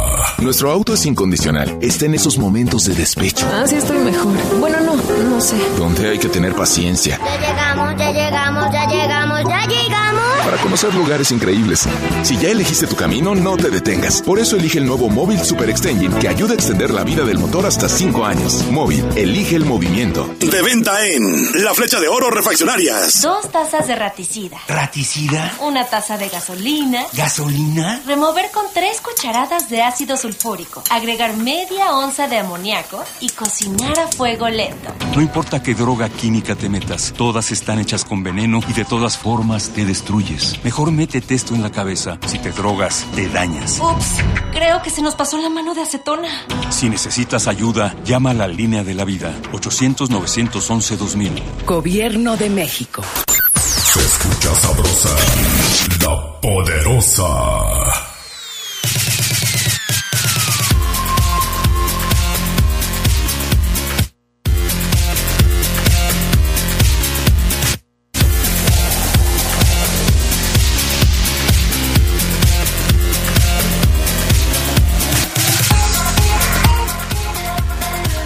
Bueno, eh, ya tenemos aquí más mensajes de la gente. Recuerden 477-718-5931 para que nos marquen y nos hagan llegar sus mensajes, sus puntos de vista. Dice Aries Sánchez que sería su tercera etapa, la de JJ Macías, su tercera etapa en Guadalajara. ¿De verdad creen que sí la rompería ahí? Yo siento que lo ahogarían las críticas de haberse querido ir al extranjero y que ni siquiera lo metían en las alineaciones. Macías vale 7 millones de euros. Traen a México extranjeros que valen 5 o menos y dan mejores resultados que Macías. Valdría la pena meterlo en la Liga Mexicana. Bueno, eh, es que estas consideraciones, mi estimado Arias, por ejemplo, dices, ¿creen que la rompe? No es, no es que, que, que Macías venga a romperla en Chivas porque sea su tercera etapa. Macías regresa a Chivas porque tiene contrato con Chivas. De él dependerá si le echa ganas o no le echa ganas. Ese es, ese es un asunto. Y lo que valga Macías hoy, 7 millones de euros o lo que sea, bueno, ya, ya, ya veremos si, si se puede mejorar, si alguien los pagaría por él en este momento, si, si va a mejorar y sus eh, condiciones hacen que valga más, no lo sabemos, no lo sabemos. Eh, Ismael Pulido insiste, dice que sí le compró dos jerseys Raúl Martínez, a quien le mandamos un saludo, le, le compró dos jerseys de León de Luchador. Ay, Ismael. Bueno, está bien. Felicidades.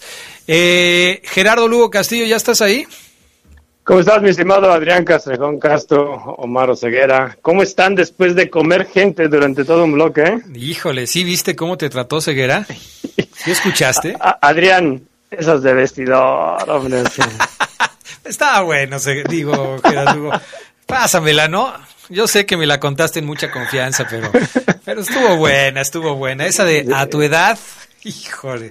La verdad, si la hubiera oído el Huicho, No, el Huicho no, no. le da, se muere de la risa, la verdad. Sí, no, no, no, no, La, la verdad, un saludo al, al doctor Iván García, que, híjole, esa, esa vez sí me dio un bajón, pero gachot. Bueno, no podía desaprovechar la oportunidad, Gerardo Lugo Castillo. Me da muchísimo gusto saludarte. ¿Cómo andas? ¿Todo bien? Bien, bien, bien, todo bien. Aquí es- es- escuchando la plática que están teniendo ustedes. Pues sí, es que se pone buena ya para hablar de, otros temas. Vamos a meternos al tema de la selección mexicana, mi queridísimo Gerardo Lugo Castillo, porque es otro tema que la verdad está dando muchísimo de qué hablar. Ahora con Omar eh, platicábamos del asunto de los seleccionados, nos enfocamos mucho al tema de las eliminatorias en Conmebol con los partidos de mañana. México va a jugar el miércoles contra Panamá y si seguimos por la misma línea, tenemos que preguntarnos si tendrán minutos Osvaldo Rodríguez y, Cota con el equipo del Tata Martino.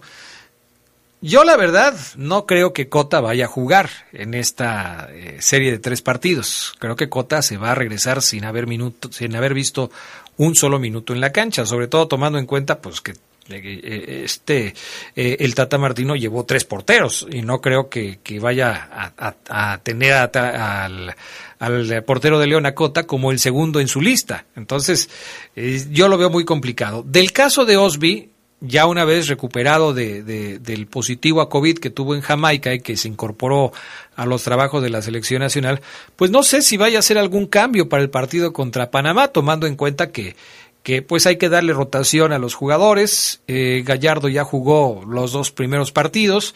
Eh, entonces no sé si en esta ocasión decida meter a, Osby para equilibrar un poco las cargas de trabajo y decir, bueno, pues ahora vete tú, ahora métete tú, descansamos a, a Gallardo, que además eh, pues ya Monterrey está en tierras mundialistas. De eso vamos a platicar un poquito más adelante, Geras, pero eh, seguramente ya lo quieren tener o no sé si vaya a viajar para allá, pero el asunto es que a lo mejor le van a dar un poco de descanso, de relajarse un poquito, de ya no tener actividad y entonces ahí podría entrar Osby. Pero si no es así, pues van a llegar físicamente al 100 para incorporarse a los trabajos de preparación contra el equipo de Cruz Azul, ¿no? Sí, no, yo, yo creo que lo de Cota sí para mí resulta un, un, tanto triste por, por el momento que vive Rodolfo, ¿no? Con el, con el equipo León, no ahorita en este inicio del torneo, sino desde el torneo pasado. Eh, yo creo que ha sido un factor muy bueno y quizá el mismo Rodolfo sienta, ¿no? Que es una, un buen momento como para que se le dé una oportunidad, pero ayer que veía yo la alineación del Tata Martino y que veía la gente de banca, y pues ahí estaban los dos porteros, ¿no? Talavera y, Cota. Y yo me puse a pensar, dije, bueno, y si llegara a tener México la necesidad de hacer un cambio en la portería y entrar a Talavera, pues qué más pudiera sentir Cota de todo esto que se está manejando con él, ¿no? al parecer, yo creo que Rodolfo se está resignando a, ser un tercer portero y, quizá aún así meterse un mundial que no deja de ser bueno por ser parte de una selección mundialista, pero sí, yo creo que el mejor momento de Cota se le está pasando como para ser titular en la, en la selección, ¿no? Lo de Osby, pues e, e, ese, positivo quizá vino a, afectarlo en el aspecto de que el Tata no lo pudo tener, ¿no? Se quedó en Jamaica, se integró después, y yo creo que esa parte el, el Tata no lo ve. Ojalá y, y sí juegue Osvaldo, porque las actuaciones que ha tenido con la selección, yo creo que han sido buenas quizá no, no, no tan espectaculares como para cuestionar lo que hace y lo que decide el Tata Martino, pero bueno, se hace presente, ¿no? Incluso está anotando. Vamos a ver ahora con Panamá que, que el resultado ante Costa Rica no deja de, dejarle a, México un camino difícil y sabemos que el Tata, pues lo más seguro es que vaya con la gente con la que más confía, aunque ya, bueno, tiene bajas por, por tarjetas, que se le van a ir jugadores y no, se le pone complicadísimo a Martino, ¿no? El panorama. Bueno, vamos a hablar un poquito de ese partido justamente, del partido contra la selección de Costa Rica. El Tata hizo cinco movimientos, hizo cinco cambios. Uno ya estaba, pues de alguna vez, de alguna manera cantado, en la sustitución del Chaca Rodríguez por, por Sánchez, que salió lastimado y que no podía jugar lógicamente el partido contra Costa Rica. Pero los otros movimientos eh, ya fueron determinación del Tata, eh, seguramente buscando mejorar el funcionamiento del equipo. Meter al Cachorro Montes en la zona de la defensa central, meter a Edson Álvarez eh, como el centro en el medio campo, es decir, recorriendo al Charlie Rodríguez y a HH a los costados, quitando a Guardado de esa posición, y adelante poniendo al Tecatito Corona y al Chucky Lozano eh, en lugar de utilizar a los jugadores que le dieron el gol frente a Jamaica, ¿por qué no repetir a, um, Alexis Vega y a Henry Martín en el, en el equipo inicial de México contra Jamaica y respetarle la jerarquía a tipos como el Tecatito y como el Chucky Lozano que no habían jugado en el partido anterior. No sé, eh, a veces es difícil de entender este tipo de circunstancias porque quizás muchos habrían estado de acuerdo en que Tecatito y Corona tenían que ser titulares, pero poner a Funes Mori en lugar de poner, por ejemplo, a Henry Martín o Alexis Vega, ¿por qué los técnicos toman estas decisiones, Gerardo Lugo?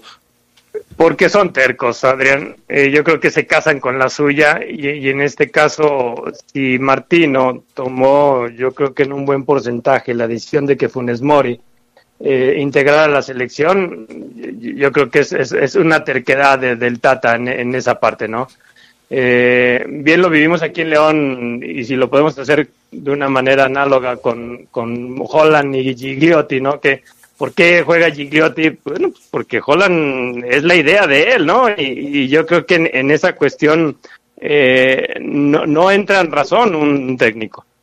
Aquí, la, aquí el, detalle es de que creo que todavía enciende más a la afición mexicana cuando el Tata dice, tuvimos un mal partido, hasta yo en mis decisiones. Pues claro, ¿no? Yo, yo creo que que, esa parte es donde dice, bueno, ahora en qué manos estamos, o sea, en, un técnico que se casa con jugadores que, que no funcionan, que no rinden y mantiene, pues, sobre todo, por ejemplo, Alexis Vega, ¿no? Más de 70 minutos en la banca, cuando como lo que tú comentas, pues es cierto, o sea, fue uno de los mejores ante Jamaica y que le salvó, yo creo que una buena parte de la chamba, Martino.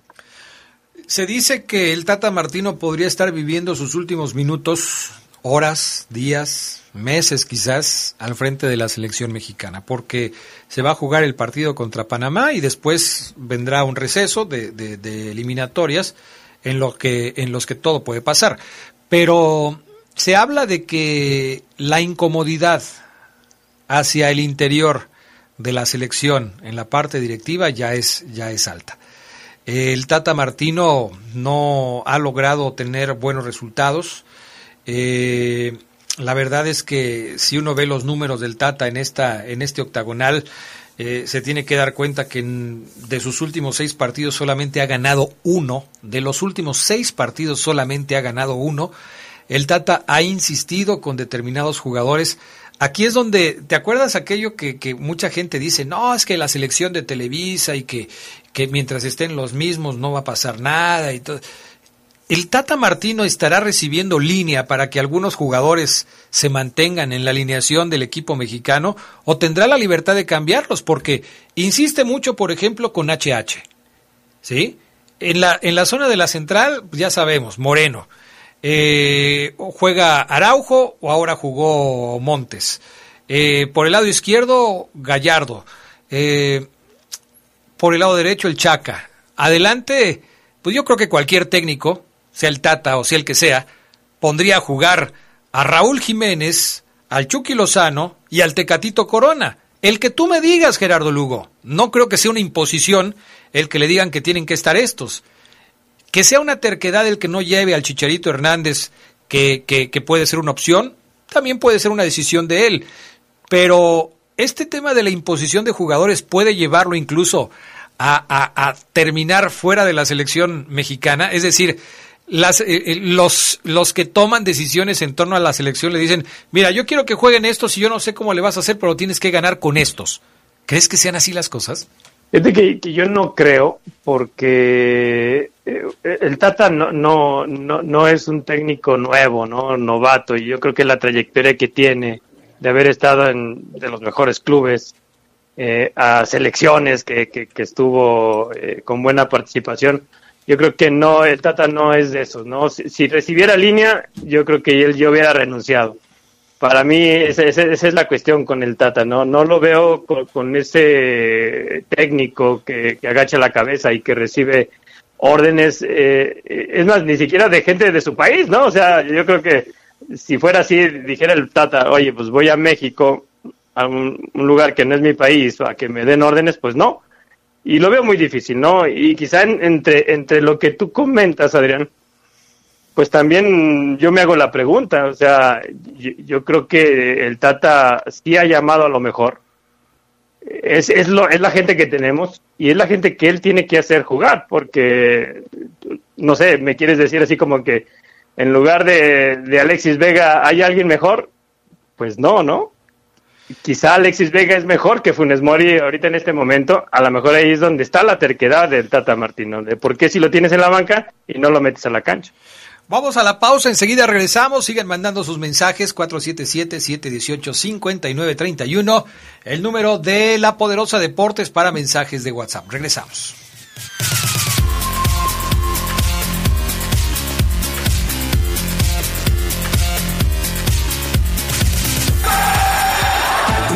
Pero de 1969, fue inaugurado el Estadio Jalisco, actual casa del Atlas y de los Leones Negros, inmueble que ha sido sede de dos Copas del Mundo y cuenta con una capacidad para 63.160 espectadores.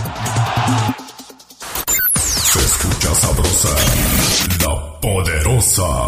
Tierras, aguas y recursos naturales se han sobreexplotado. Abusamos de ellos. Estamos a tiempo de enfrentar el cambio climático y la contaminación. Reusa. Recicla. Reduce. Con la Ley General de Economía Circular aprobada por el Senado, El desarrollo con salud y bienestar es posible. más tecnología para producir bienes sin desperdicio. Y mitigar el deterioro ecológico que hoy vivimos. Senado de la República.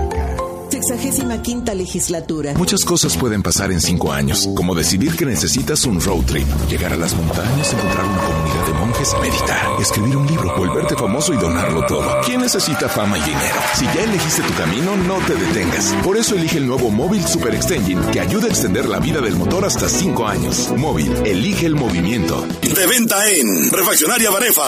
El espacio de radiodifusión en México es propiedad de toda la población. La radio y la televisión difunden contenidos y, por ley, deben respetar los derechos de las audiencias, que son derechos humanos. Pluralidad, igualdad, diversidad ideológica, no discriminación, derecho a la información, libertad de expresión y otros más. Conoce tus derechos como audiencia y hazlos valer. CNDH y AMDA. Se escucha sabrosa, la poderosa.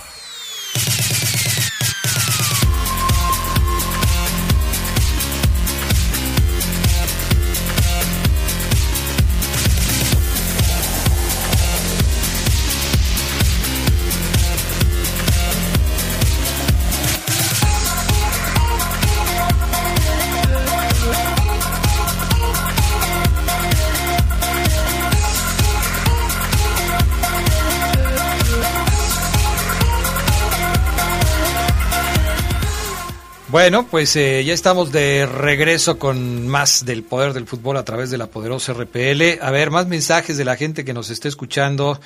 Buenas noches. Oigan, ¿cuánto tiempo le resta de contrato a Macías con el equipo de las Chivas? Pregunta de... Ah, caray. Puede dejarlo en Lalo, porque sí tiene un nombre ahí medio raro en su, en su WhatsApp. Voy a dejarlo en Lalo. No sé, Lalo, no sé cuánto tiempo le reste pero seguramente todavía es un buen ratito. Eh, ¿Cómo veo Ceguera, el nuevo defensa? ¿Cree que sí, eh, sí la va a hacer? Sí va a ser líder de la defensa porque Tecillo nomás no. Eh, lo platicamos, ya tiene rato que lo platicamos. Es, es un jugador que, que sí tiene cierto liderazgo. Tendrá que ponerse de acuerdo con Tecillo porque creo que hoy el líder de la defensa es Tecillo. Y yo sí creo que Tecillo es un buen líder. ¿O tú no crees que sea un buen líder de la defensa Tecillo, este, Gerald Lugo? Yo, yo, yo, yo creo que sí, ¿no? Tecillo eh, eh, ha asumido esas labores defensivas. Quizá la gente no, no, no lo refiere como líder, porque vemos la imagen siempre en un defensa líder, aquel que grita, que, uh -huh. que se enoja, que regaña, ¿no? Que manotea. Tecillo no, no es así. Y, y, sí cambia mucho la función de Tecillo en, en, el equipo cuando está de central como cuando está de lateral, ¿no? Como que de lateral ahí se olvida, ¿no? Él agarra su carril, su banda Vámonos. y hace todo lo que lo que tiene que hacer. Y en la central sí sí se ve un poquito más sereno el Tecillo. Ahora sí, es que hay diferentes tipos de liderazgo. Tú sabes, claro. eh, Gerardo Lugo, lo has estudiado mucho porque además de la práctica, tú eres muy teórico. Y bueno, hay muchos tipos de liderazgo, muchos tipos de liderazgo. No quiere decir que porque no lo vean gritando, insultando, arengando no tenga un liderazgo dentro del equipo. Yo creo que, yo creo que sí lo tiene. A ver, tema de selección. ¿Por qué no llevar, quién lo dice? Lo dice Luis Soto. ¿Por qué no llevar a Aldo Rocha a la selección? La verdad es un jugadorazo. A ver, este tema es interesante. Porque decía Gerardo Lugo antes de la pausa, es que el Tata Martino lleva a lo mejor que hay. Aldo Rocha debería estar en la selección nacional, jugando eh, en la posición en la que se le que, le que llevó, que ayudó a, que el Atlas fuera campeón. Y te lo pregunto, Gerardo Lugo, eh, eh, con dos incisos. Por ejemplo, ¿debe ir Aldo Rocha a la selección nacional? Inciso A. Inciso B si va a la selección nacional, ¿en qué posición debería jugar? Porque si lo llevan a la selección, yo supongo que debería jugar en la posición que ayer lo hizo Edson Álvarez. Y entonces surge otra pregunta. ¿Aldo Rocha es mejor que Edson Álvarez? Inciso a su respuesta. ya, me pusiste, ya me pusiste examen, mi estimado Adrián. Fíjate que, que, yo sí creo que debe ser considerado para la selección, ¿no? Traerlo a la concentración, verlo entrenar junto con los demás. Creo yo que, que las características de Aldo Rocha, para mí, es, una, es un contención muy a la antigüita, ¿no? Recuperador, que cubre, que, que sí se agrega al, ataque por la misma dinámica del fútbol de la actualidad, pero creo yo que, que sí es más ese perfil que no viene a encajar en el sistema que está implementando el Tata Martino, ¿no? Con esta cuestión de jugar un 4-3-3, el, el, que está en el centro del campo tiene que tener una versatilidad que sí la tiene Edson Álvarez, que sabe ubicarse como un, como, incluso como otro central más, salir con, con el balón dominado, y no se diga de un Carlitos Rodríguez, que, que bueno, yo creo que con Cruz Azul está mostrando que puede dar todavía mucha más dinamismo a un equipo, ¿no? En esa parte, si me dijeras, oye, ahí tiene a un, a un Andrés Guardado, yo te diría, no, pues Rocha es mejor. Yo creo que en estos momentos es mejor.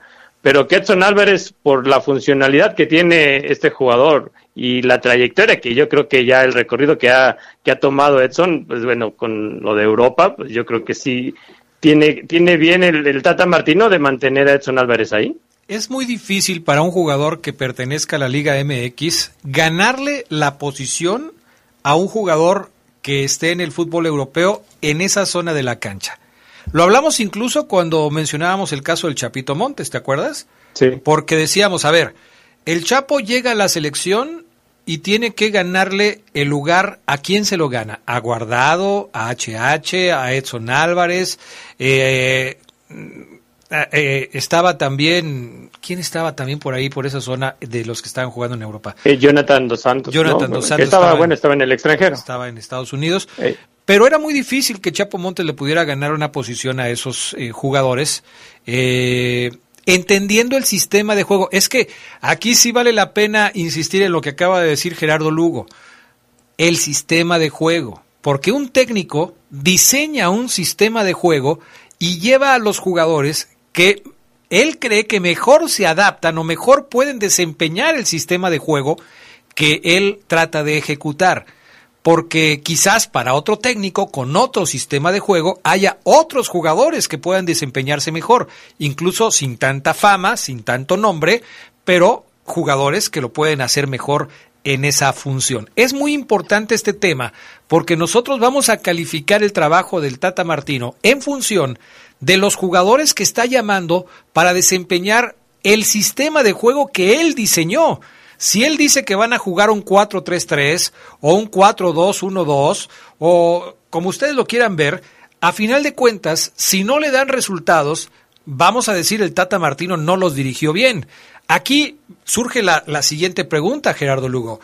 Bajo estas circunstancias y bajo este análisis que estamos haciendo, si el Tata Martino escogió a estos futbolistas para el sistema de juego que él diseñó, quizás no sean los que él hubiera escogido si fuera técnico de Argentina o de Brasil y quisiera jugar a lo mismo que quiere jugar con México porque tendría otras opciones, pero bajo el sistema de juego escogió estos para desempeñar esa función. ¿Y entonces qué está pasando? No es el sistema de juego idóneo para la selección, los jugadores no están haciendo lo que el Tata Martino les dice que hagan, o de plano el sistema no funciona y tendría que haber otro sistema para explotar a los jugadores de la selección mexicana. Y quizás venga otro técnico y no sean estos los jugadores que debería llamar, sino otros que le funcionaran para su sistema de juego. Y es que a, final de cuentas, Adrián, o sea, podemos decir, ¿no? Bueno, el, Tata también, ¿no? A lo mejor dice, vamos a jugar un 4-3-3. Y tú que tienes estas características, te vas a colocar aquí, en medio del campo, tú a un lado y tú al, otro. Y a final de cuentas, quien está en la cancha pues también tiene un montón de culpa, ¿no? Si, si no hace efectivo el, el, sistema que se está implementando. Porque podemos decir, para un 4-3-3 está bien Edson Álvarez, está bien Carlos Rodríguez, está bien eh, Orbelín Pineda, ¿no? Yo, yo, creo que son jugadores que tienen esas características de, ir y venir y tener un fuelle, pero, pero también el jugador cuenta, ¿no? Y yo creo que hay algo que no cuaja todavía entre estos jugadores mexicanos y, el mismo Tata Martino, ¿no? Y que también las ideas se enfrían, ¿no? Y, así como decimos, hay una baja de juego en, un jugador, yo creo que también podemos decir que hay un, mal tiempo en un técnico, ¿no? Yo estoy seguro, y, incluso hasta a lo mejor tú estás de acuerdo, vamos a poner la teoría de que el Tata sale terminando este octagonal y que México califica así como sea y que optan por llamar a Nacho Ambriz.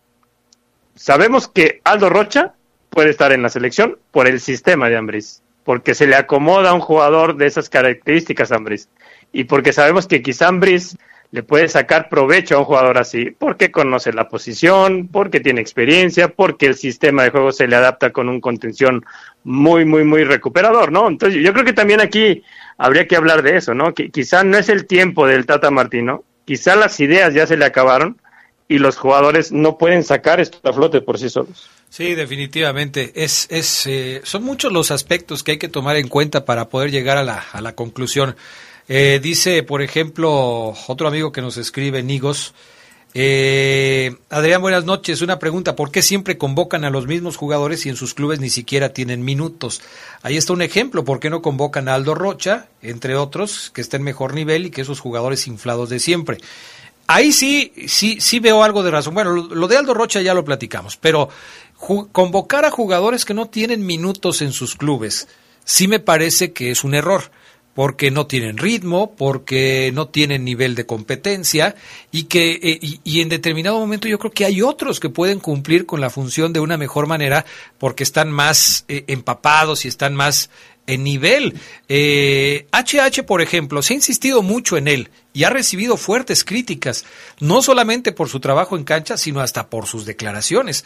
Pero HH es el típico ejemplo del jugador que no tiene minutos en su equipo y que no falta a una convocatoria de selección nacional uno pudiera entender que, que hay jugadores que, que, de repente así, sucede, ¿no? Y, y, ejemplos hemos visto muchos, Geras. Eh, jugadores que en su club no se destacan, pero que en la selección la rompen. O quizás al revés, jugadores que la rompen en sus equipos y en la selección no funcionan. Pero el caso de Herrera es el caso de un jugador que en su club no está funcionando, no tiene minutos, no lo quieren de titular, le dan muy poca actividad y que en la selección tiene minutos, tiene actividad, pero que tampoco pasa nada con él. Entonces, ¿por qué insistir tanto con un jugador que ya demostró que no está como para estar jugando con la selección?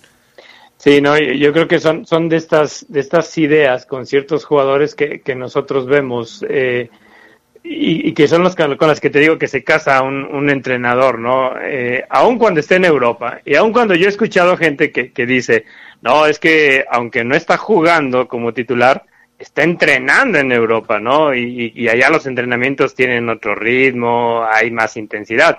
Quizás sí la haya, pero el ritmo de un partido es muy diferente, ¿no? Al, de un entrenamiento aquí en Europa, en China, en Qatar, ¿no? Yo, yo creo que esta parte de los minutos te aporta mucho a un futbolista, tanto futbolísticamente, el ritmo, el timing, los, los tiempos, el espacio el toque, ¿no? La velocidad y también la motivación. Porque yo creo que, eh, hablando de HH, ha habido otros años donde su motivación ha estado al 100.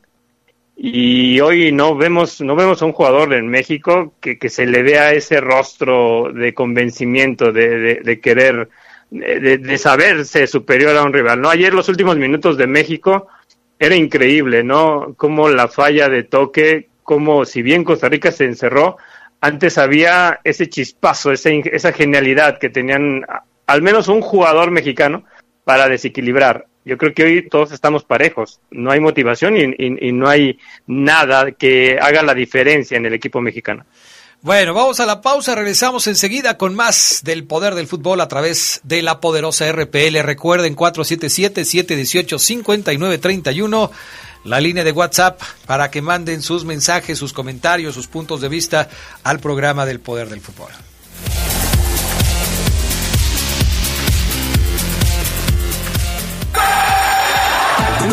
De 2017, el entonces defensa de Cholos, Yasser Corona, sufría un choque en un duelo de copa contra el Correcaminos que le produjo una fractura en la sexta cervical. Después de varias operaciones, Corona decidió retirarse definitivamente de las canchas. Se escucha sabrosa, la poderosa. Ay, hijito, vámonos ya al doctor porque me duele el corazón. Ay, abuelita, vamos. También me duele el pie. Para esos dolores de la tercera edad, platicaremos con el geriatra. Este domingo, 6 de febrero, una deliciosa plática sobre la tortilla con el peluche Torres. Y en la música, la isla Centeno. La hora nacional, el sonido que nos hermana. Somos Fernanda Tapia y Sergio Bonilla. Esta es una producción de RTC de la Secretaría de Gobernación. Nuestro auto siempre nos acompaña cuando queremos dar más, como cuando solo ibas a comer con tus amigos. unos camaroncitos, ¿no? Y terminas en Acapulco. O cuando vas al trabajo. Respira, tú puedes. A pedir un aumento. Si ya elegiste tu camino, no te detengas. Por eso elige el nuevo Móvil Super Anti-Friction, que ayuda a tu motor a ahorrar hasta 4% de gasolina. Móvil, elige el movimiento. De venta en Refaccionarias Plaza. Se escucha sabrosa, la poderosa.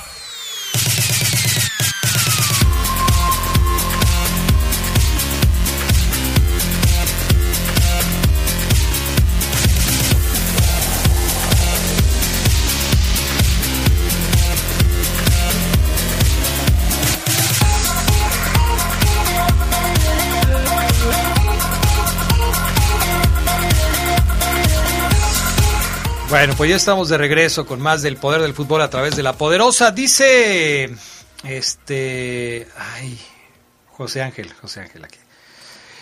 Adrián Geras o Marlín, buenas noches. No pasa nada si la decepción no califica a Qatar. Desde el 94 hasta la fecha, todas llegan a lo mismo. Hace falta una buena sacudida para saber si le toman más interés y escojan a los que estén en mejor nivel y no a los que juegan en Europa. Eh, mira, eh, mi estimado Ángel, mi punto de vista, ahorita escucho el de, el de Gerardo Lugo, pero a mí me parece que una selección siempre tiene que intentar llegar a una Copa del Mundo. ¿Por qué? Porque es el principal escaparate para un equipo nacional. Estar en una Copa del Mundo le da muchos beneficios al país y al fútbol que representa no solamente en el tema futbolístico, sino en el tema económico. Los equipos, todos los equipos se benefician de, de, una participación en un mundial. La FIFA reparte dinero a los equipos que participan en una Copa del Mundo y las federaciones reparten ese dinero entre sus equipos. Obviamente hay beneficio para, para, para los equipos en estar en una Copa del Mundo. Ya si llegas al quinto partido, no llegas al quinto partido, pues ese es otro asunto. Es lamentable que, que, que se prefiera eh, generalmente el tema mercantil antes que el tema deportivo, porque yo siempre he sido de la idea de que el tema deportivo te va a permitir mejorar tus ingresos mercantiles. ¿Cómo? Bueno, pues aprovechando justamente los resultados de lo que estás haciendo. En México siempre se trabaja al revés, pero mm, yo creo que no se puede despreciar participar en una Copa del Mundo. Y los directivos mexicanos no lo van a hacer y tan no lo van a hacer que están intentando por todos los medios hasta que les dejen jugar con público un partido de eliminatoria. Mucho menos van a renunciar y van a tirarse eh, a la maca y van a decir, no, pues no importa si no vamos a la... Van a intentarlo, para los jugadores, para los futbolistas, representa también un escaparate muy importante el jugar en una Copa del Mundo. Es el sueño de muchos futbolistas alguna vez representar a su país enfundados en una camiseta nacional. Entonces, no, no, yo creo que no podemos hablar tan a la ligera con decir no pasa nada si México no va a una Copa del Mundo. Sí estoy de acuerdo en que una eh, un fracaso de este tamaño podría implicar muchos beneficios pero también puede suceder que no pase nada. y que se inicie un nuevo ciclo mundialista, igual que como terminaron el otro que fracasó, y a lo mejor nos seguimos así por el resto de, de los años, y nosotros no vamos a alcanzar a ver a una selección mexicana jugando un quinto partido o a una final de Copa del Mundo. También hay que estar conscientes, Gerardo Lugo, que, que, que es muy difícil que México llegue a ser campeona del mundo, ¿no? Si Costa Rica ya llegó a un quinto partido, no va a ser fácil que repita otra vez llegar a un quinto partido. Hoy, por ejemplo, ni siquiera tiene seguro participar en el Mundial. El fútbol es así, y cuando tienes la oportunidad de jugar un torneo, juégalo y haz lo mejor que puedas hacer dentro del torneo. Sí, yo creo que el objetivo no, no, no se debe de perder, ¿no? Por las, por el momento de que vive el México. Incluso no necesariamente una zarandeada de no ir a un mundial sirve, ¿no? vemos hoy en la actualidad a Italia, que no, no calificó a Rusia 2018 y hoy está en peligro de no ir a Qatar, ¿no? 2022, porque tiene que jugar una repesca a pesar de haber de ser el campeón de Europa, ¿no? Yo, yo creo que aquí sí va, va, va por, por otros lados, no, no, no es el castigo. A México ha faltado a mundiales, y no ha pasado nada, ¿no? Y no, no ha servido esa zarandeada, ni administrativa ni deportiva, por las cuales motivos ha quedado afuera, ¿no? Entonces yo, creo que si hay otras soluciones antes de pensar que no ir al mundial va a ser la, la, solución máxima, la que nos va a volver campeones del mundo. Estoy totalmente de acuerdo. No ir a un mundial no va a solucionar nada. Eh, no ha pasado antes y no va a pasar ahora. Por ejemplo, ¿Qué fue en el 80 y, en el 74 no fueron porque no calificaron a Alemania, ¿no? En aquel premio de Haití. En el 82 tampoco. En el 82 tampoco calificaron y en el Bueno, en el 78 quedamos últimos. Así es. Y fueron al mundial y quedaron últimos. En Italia fue el tema de los cachirules, tampoco participó México. Entonces, ¿y qué y qué pasa? sigue igual la cosa, sigue igual. No han cambiado, los federativos no han cambiado su forma de pensar a la hora de, planear las cosas eh, en torno a la selección mexicana. Se siguen haciendo partidos moleros en los Estados Unidos para que la gente vaya y pague un boleto, en muchas ocasiones sin las principales figuras que quisieran ver los eh, paisanos que viven allá en los Estados Unidos, pero pues ellos pagan el boleto y la, la organizadora de los partidos pues lo sigue llevando a los Estados Unidos. Mientras sea negocio, eso no va a cambiar y van a seguirlos llevando ahí. Entonces, habrá que ver. Yo creo que sí se tiene que pensar detenidamente. Aquí los, los dueños de los equipos, que son los que finalmente integran la Federación Mexicana de Fútbol, porque son ellos los dueños del balón, porque son ellos los que toman las decisiones al respecto de todo este tipo de cuestiones, son los que tienen que decidir cómo manejar de una mejor forma la selección nacional, para sacarle un beneficio económico, pero no anteponiéndolo a un beneficio deportivo que es final de cuentas, a final de cuentas lo que tiene que lo que tiene que prevalecer. No va a haber eh, ningún avance deportivo si siempre se está pensando en el dinero, ¿no? Y lamentablemente parece que hoy seguimos hablando de lo mismo después de tanto tiempo de esto. Dice Pancho Rodríguez, Laines es un buen jugador en espacios cortos y así como se le encierran a México, es un jugador ideal, pero no lo meten. Lozano es bueno, pero en espacios abiertos. Es que aquí volvemos a lo mismo, mi estimado Pancho. ¿Cómo quiere jugar el técnico? A lo mejor mete al Chucky Lozano porque él quiere jugar en los espacios abiertos. Trata de, de, que el equipo aproveche la velocidad del Chucky y pueda hacerle daño. Y en muchas ocasiones, en muchas ocasiones le funciona porque diseña un partido para utilizar a estos jugadores. No creo que diseñe un partido para perderlo, sino para ganarlo. ¿Se equivoca en las decisiones? A lo mejor sí, eso también puede suceder. En fin, contra Panamá, Gerardo Lugo, eh, puede, puede suceder que el, el, equipo mexicano se encuentre otra vez a un equipo muy difícil. Hoy por la tarde platicaba con, con Charlie Rodríguez, eh, Charlie Rodríguez, con, con Charlie Contreras. ¿Cómo lo hiciste para conseguir Me tomó la llamada en la concentración de la selección mexicana. No, Charlie Contreras, acerca de los equipos que mejor se han visto en las eliminatorias mundialistas de la CONCACAF en los últimos años.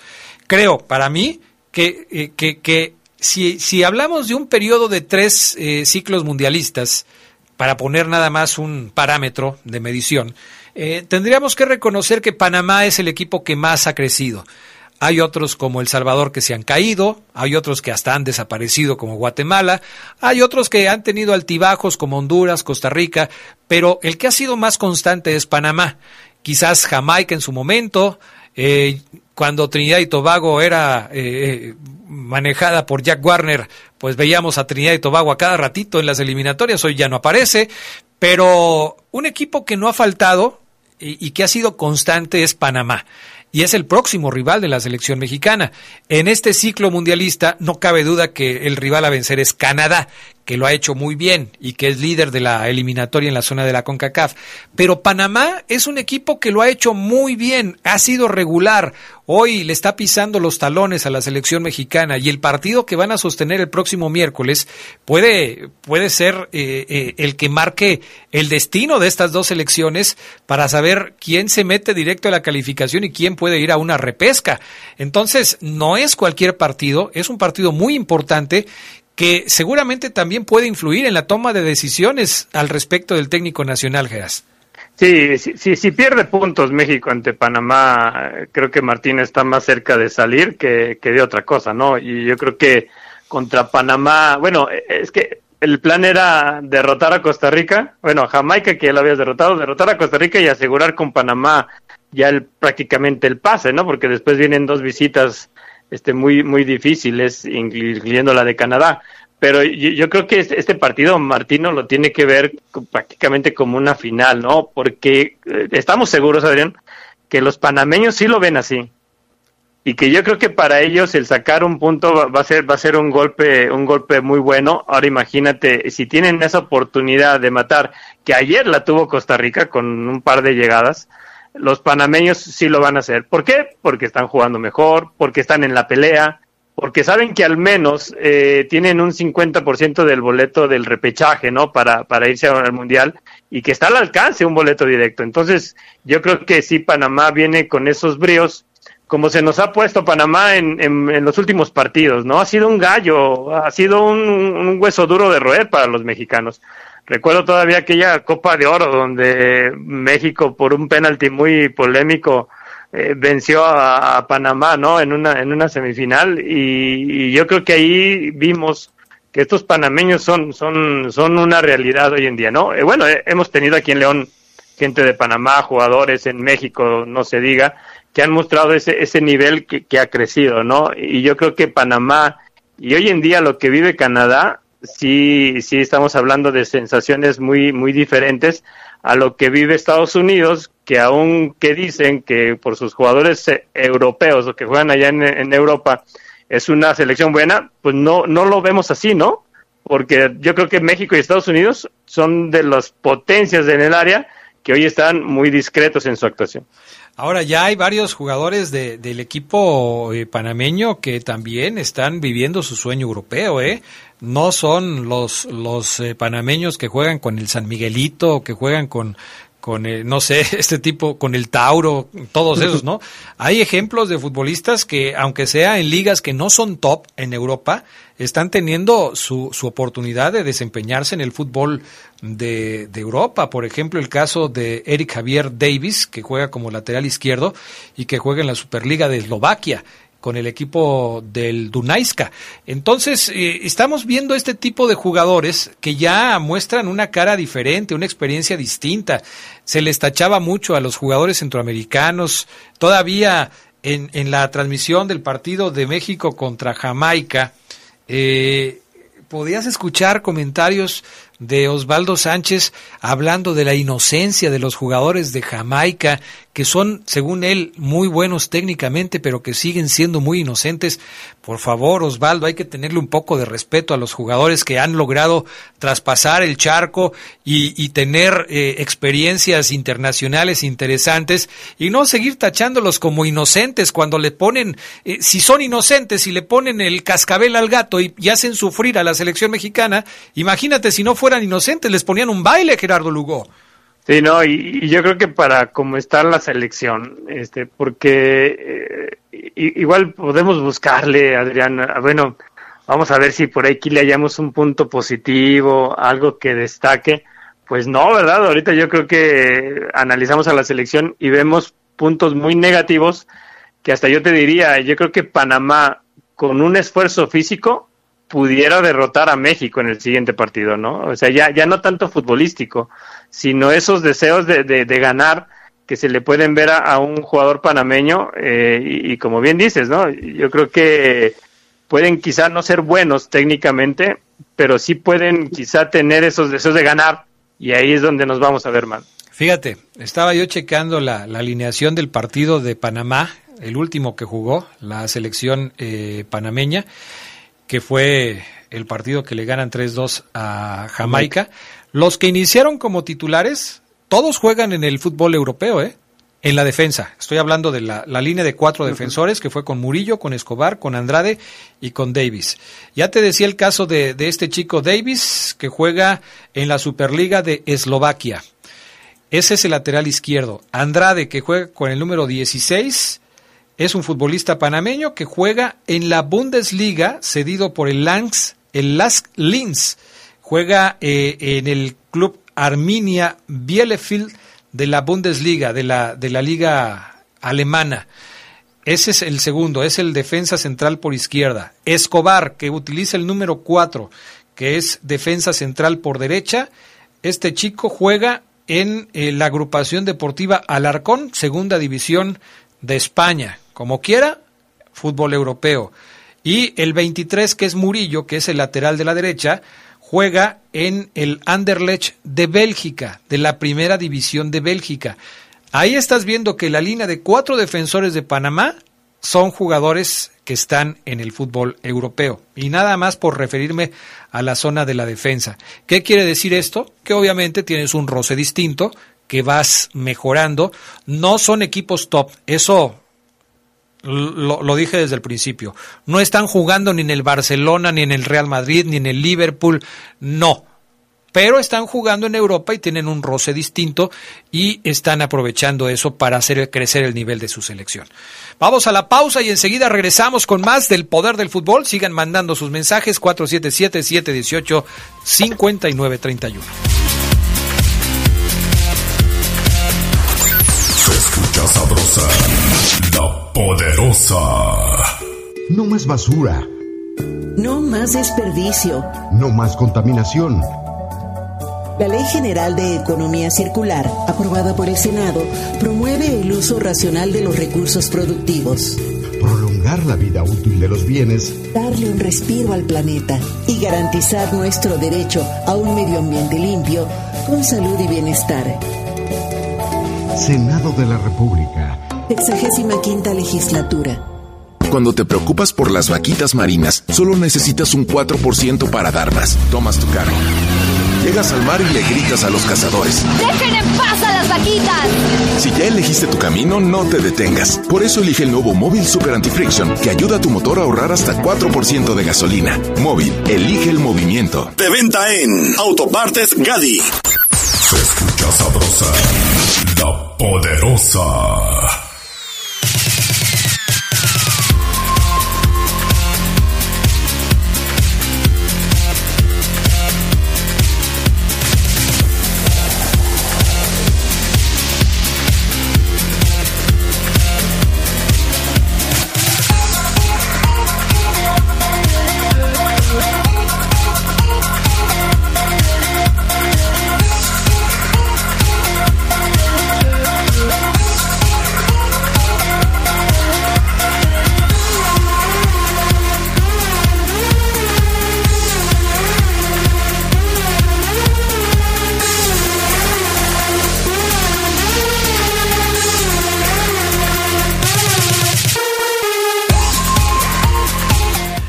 Bueno, ya para cerrar con el tema de la selección mexicana y hablar un poquito de otras cosas, eh, la verdad es que el partido de este de este miércoles contra Panamá no va a ser sencillo y ojalá que finalmente pues le pueda resultar favorable el resultado al Tata Martino pensando en lo que puede venir en su futuro. ¿Cómo van a estar los encuentros de esta mitad de semana? Eh, primero los resultados, ¿no? Los del fin de semana que fueron Canadá 2, Estados Unidos 0, Panamá 3, Jamaica 2, México 0, Costa Rica 0 y Honduras que pierde contra El Salvador 2 goles por 0. Ya para que Honduras pierda en su casa frente al Salvador, Estamos hablando de que la verdad los hondureños andan hoy por la calle de la amargura. Son últimos en la clasificación con solamente tres puntos, ya eliminados de cualquier posibilidad. Canadá como primer lugar con 22 unidades, ganando los últimos cinco partidos que ha jugado. Canadá está imparable. Al principio, en la primera parte de la eliminatoria, de lo que se hablaba de Canadá era que era invicto, aunque tenía muchos empates. Bueno, pues hoy la cosa cambió. Sigue invicto, pero ha ganado los últimos cinco partidos.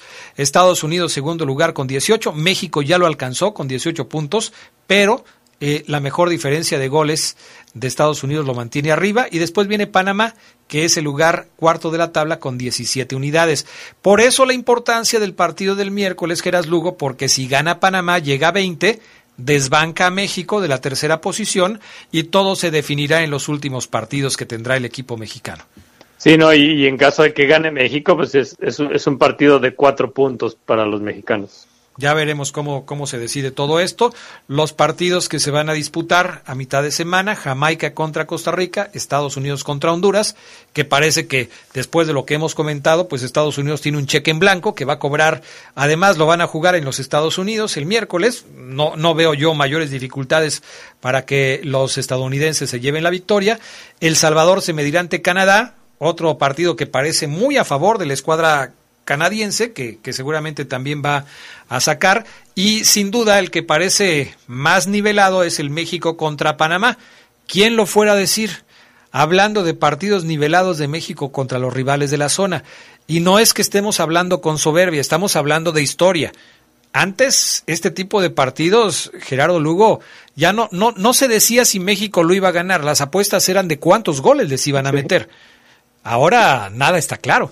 Ahora, si, pierde México ante Panamá, yo creo que estaríamos otra vez en una crisis similar a cuando dirigió el Ojitos Mesa, ¿no? Que, que trajeron a, a, Javier Aguirre y que prácticamente México tenía que ganar todos para, para calificar, ¿no? Al Mundial. Yo creo que si ese escenario se presenta, que gane Canadá, que gane Estados Unidos y que pierda México, cuidado.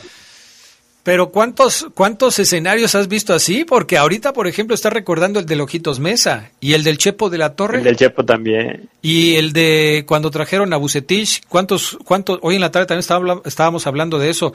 Bucetich llegó para sacar, creo que nada más uno o dos partidos. Uno. Eh. Y, y, ya, ese fue contra para, para llegar a Brasil, ¿no? Sí. Y que después le dieron una patada y, y lo mandaron lejos. Así es. Entonces, ¿cuántas crisis, de, de, cuántas crisis estamos hablando ya de la selección mexicana? Las cosas no cambian, se sigue trabajando igual, no hay modificaciones, no hay, como me decían acá algunos amigos, el mismo Ángel decía, no hay rivales europeos, eh, no hay eh, convocatorias distintas, siempre son los mismos jugadores, los jugadores top, queriendo entender que, que, que aunque no juegues, pues de todos modos estás en Europa. Quizá, quizá la última eliminatoria así caminando que vimos fue la de la Volpe, ¿no? Para Alemania 2006. Eh, pues sí, se puede decir. La, la, de Osorio también fue buena. Sí. La de Osorio para ir a Rusia fue buena. Pero este, pues ahí ya te encuentras con otro tipo de cuestiones, ¿no? Que si no te gusta, que si las rotaciones, que si esto, en fin. Eh, eh, es, es un tema complicado. Oye, terminó ya el partido de el León Femenil.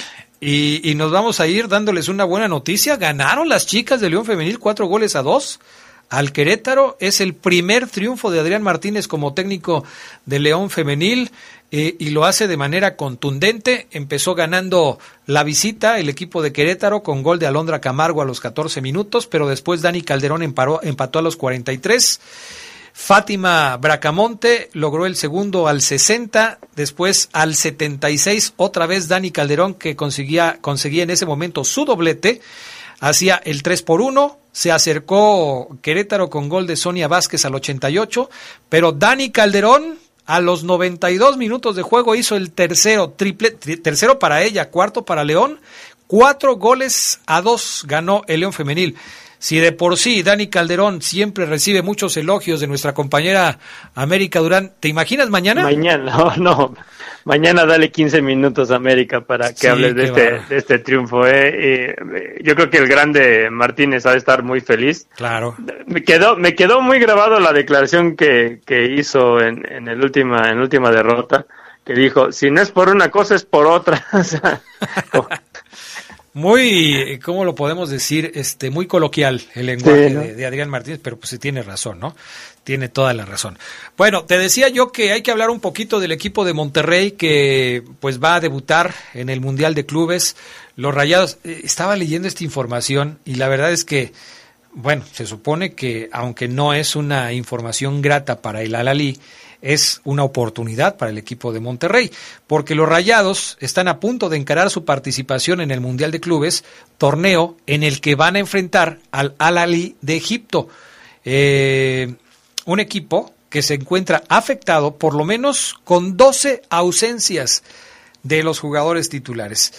Eh, bueno, no todos son titulares, juegan con 11, pero tiene 12 ausencias entre lesionados, contagiados por COVID y convocados a la selección que está por disputar las semifinales en la Copa Africana de Naciones. La pandilla jugará contra la selección africana que se presentará por las bajas de, de- de- que registra los volantes Hamdi Fati y Amr al-Sulaya. Si no hablo bien el egipcio, me disculpan por favor. El testaferro Mohamed Sherif y el defensa Ayman Asaraf. Elementos, todavía si se llamaran Tutankamón o cosas por el estilo, pues a lo mejor está- Ramsés. estuviéramos más familiarizados, ¿no? Pero aquí sí está medio complicado. Las bajas son cinco lesionados, como Mohamed El Shenawi, el extremo Akram Taufik, el delantero Salah Mosen y el defensa Osam Hassan, además de Percy Tau. A la lista se suman el portero suplente Mustafa Schubert, el defensa Badr Banon y el centrocampista Ahmed Nabi, que han dado positivo por coronavirus, por lo que el equipo dirigido por Pizzo Mosimane estará limitado en este torneo. ¿Te acuerdas que en alguna ocasión el vasco Javier Aguirre, que va a enfrentar a este equipo egipcio, dirigió a la selección de ese país? Sí. Bueno. Sí, no, no, fue, fue, fue, fue del, del- en ese momento tenía un buen representante el, el Vasco. Oye, ¿y será que todavía conozca a algunos de los jugadores a los que se va a enfrentar y le pueda sacar algún provecho? pues, pues quizá no, pero yo creo que está más preocupado porque le falta Gallardo, mi estimado Adrián. Es que ya ves que siempre en las previas se habla de esto, ¿no? No, es que el técnico ya conoce al equipo porque dirigió a la selección, entonces pues los conoce bien y eh, no sé, que habrá habrá que esperar. Monterrey ya llegó a Abu Dhabi, ya están allá. Entonces los seleccionados que no van a contar con ellos, Gerardo Lugo, no se los van a prestar ni tantito. Pues quizá Moreno, ¿no? Que, que acumuló faltas, eh, haga el viaje para integrarse allá, es lo, lo más seguro. De Gallardo, este, pues a lo mejor también se integran, que bueno, el partido es el sábado, ¿no? Ajá. El sábado, entonces por ahí, por ahí puede hacer el viaje Gallardo para ayudar y más si se presenta pues una victoria eh, ante este equipo egipcio, este pudiera ser, ¿no? Pero sí creo que la, la medida no se afecta tanto a México porque los rayados que están en la selección no han dado más. Y yo creo que seguramente eh, Javier Aguirre estar fúrico diciendo cualquier mala palabra porque no se los prestaron. Ah, él, no, te, te estás confundiendo. Seguramente estás hablando de otro entrenador, porque Javier Aguirre es la persona más educada a la hora de referirse a cualquier tema. No creo que estés hablando de él. ¿Qui- ¿Quién dirá más malas palabras, él o el Tuca? Este, pues no, yo creo que sí Javier Aguirre, fíjate. Sí, ¿verdad? Yo creo que sí Javier Aguirre. A ver, de los de los jugadores que están con la selección mexicana, César Montes el cachorro, Héctor Moreno, está Gallardo, ahí van tres. De los que jugaron en el último partido contra Costa Rica, estos tres iniciaron como laterales. Haz de cuenta que era la defensa del Monterrey. Montes y Moreno, además de Montes y Moreno en la central y Gallardo como lateral izquierdo. En el medio campo nadie, porque ya Charlie Rodríguez juega con Cruz Azul. Adelante Funes Mori. O sea, aquí cuatro titulares de la selección mexicana estaban eh, en el partido contra Costa Rica. Y además de ellos, eh, debe haber más, ¿no? Estaba aquí buscando en la, en la alineación Henry Martín, Arteaga, Pineda, Gutiérrez, Cota, Alexis Vega, Diego Laines, Luis Romo. ¿Luis Romo? Y Romo también. Ahí no, está. no, no Entonces va a ya, estar. ya van seis. Julián Araujo, Johan Vázquez, Néstor Araujo y Alfredo Talavera. Seis jugadores del equipo de Monterrey con la selección mexicana. Pues sí les urge que se los regresen, ¿eh? Si no, ¿cómo va a jugar Monterrey este partido? Porque además pues, se supone que si son seleccionados de México, eh, pues son jugadores que de alguna manera quisiera contar con ellos el técnico Javier Aguirre. Y aparte Estefan Medina, ¿no? Que está convocado por, por Rueda. Con la selección de Colombia. Ese también juega el... No, pero él juega mañana. A lo mejor él sí, de alguna manera, se libera antes, ¿no? Joel Campbell. Joel Campbell con Costa Rica, pero Joel sí jugará. Bueno, si juega como el domingo contra México, pues tiene posibilidades, porque según tú lo viste muy bien, ¿no? Sí, a mí, a mí me gustó el Joel Campbell. El, Joel Campbell de ayer te gustó. De ayer, sí, de ayer. ¿Cuántas veces lo viste así? Eh, aquí en León, ninguna. ¿Ni aquel partido contra Chivas? No, no, creo que lo de ayer fue, fue especial para Campbell. ¿no? en fin.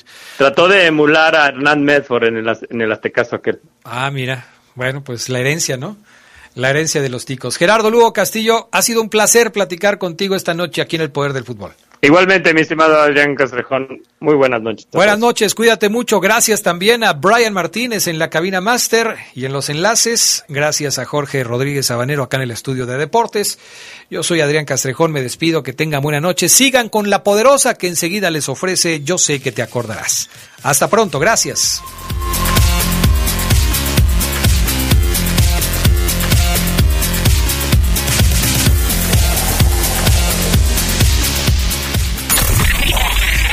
Hemos concluido una edición más de su tradicional programa, El Poder del Fútbol. Hasta la próxima.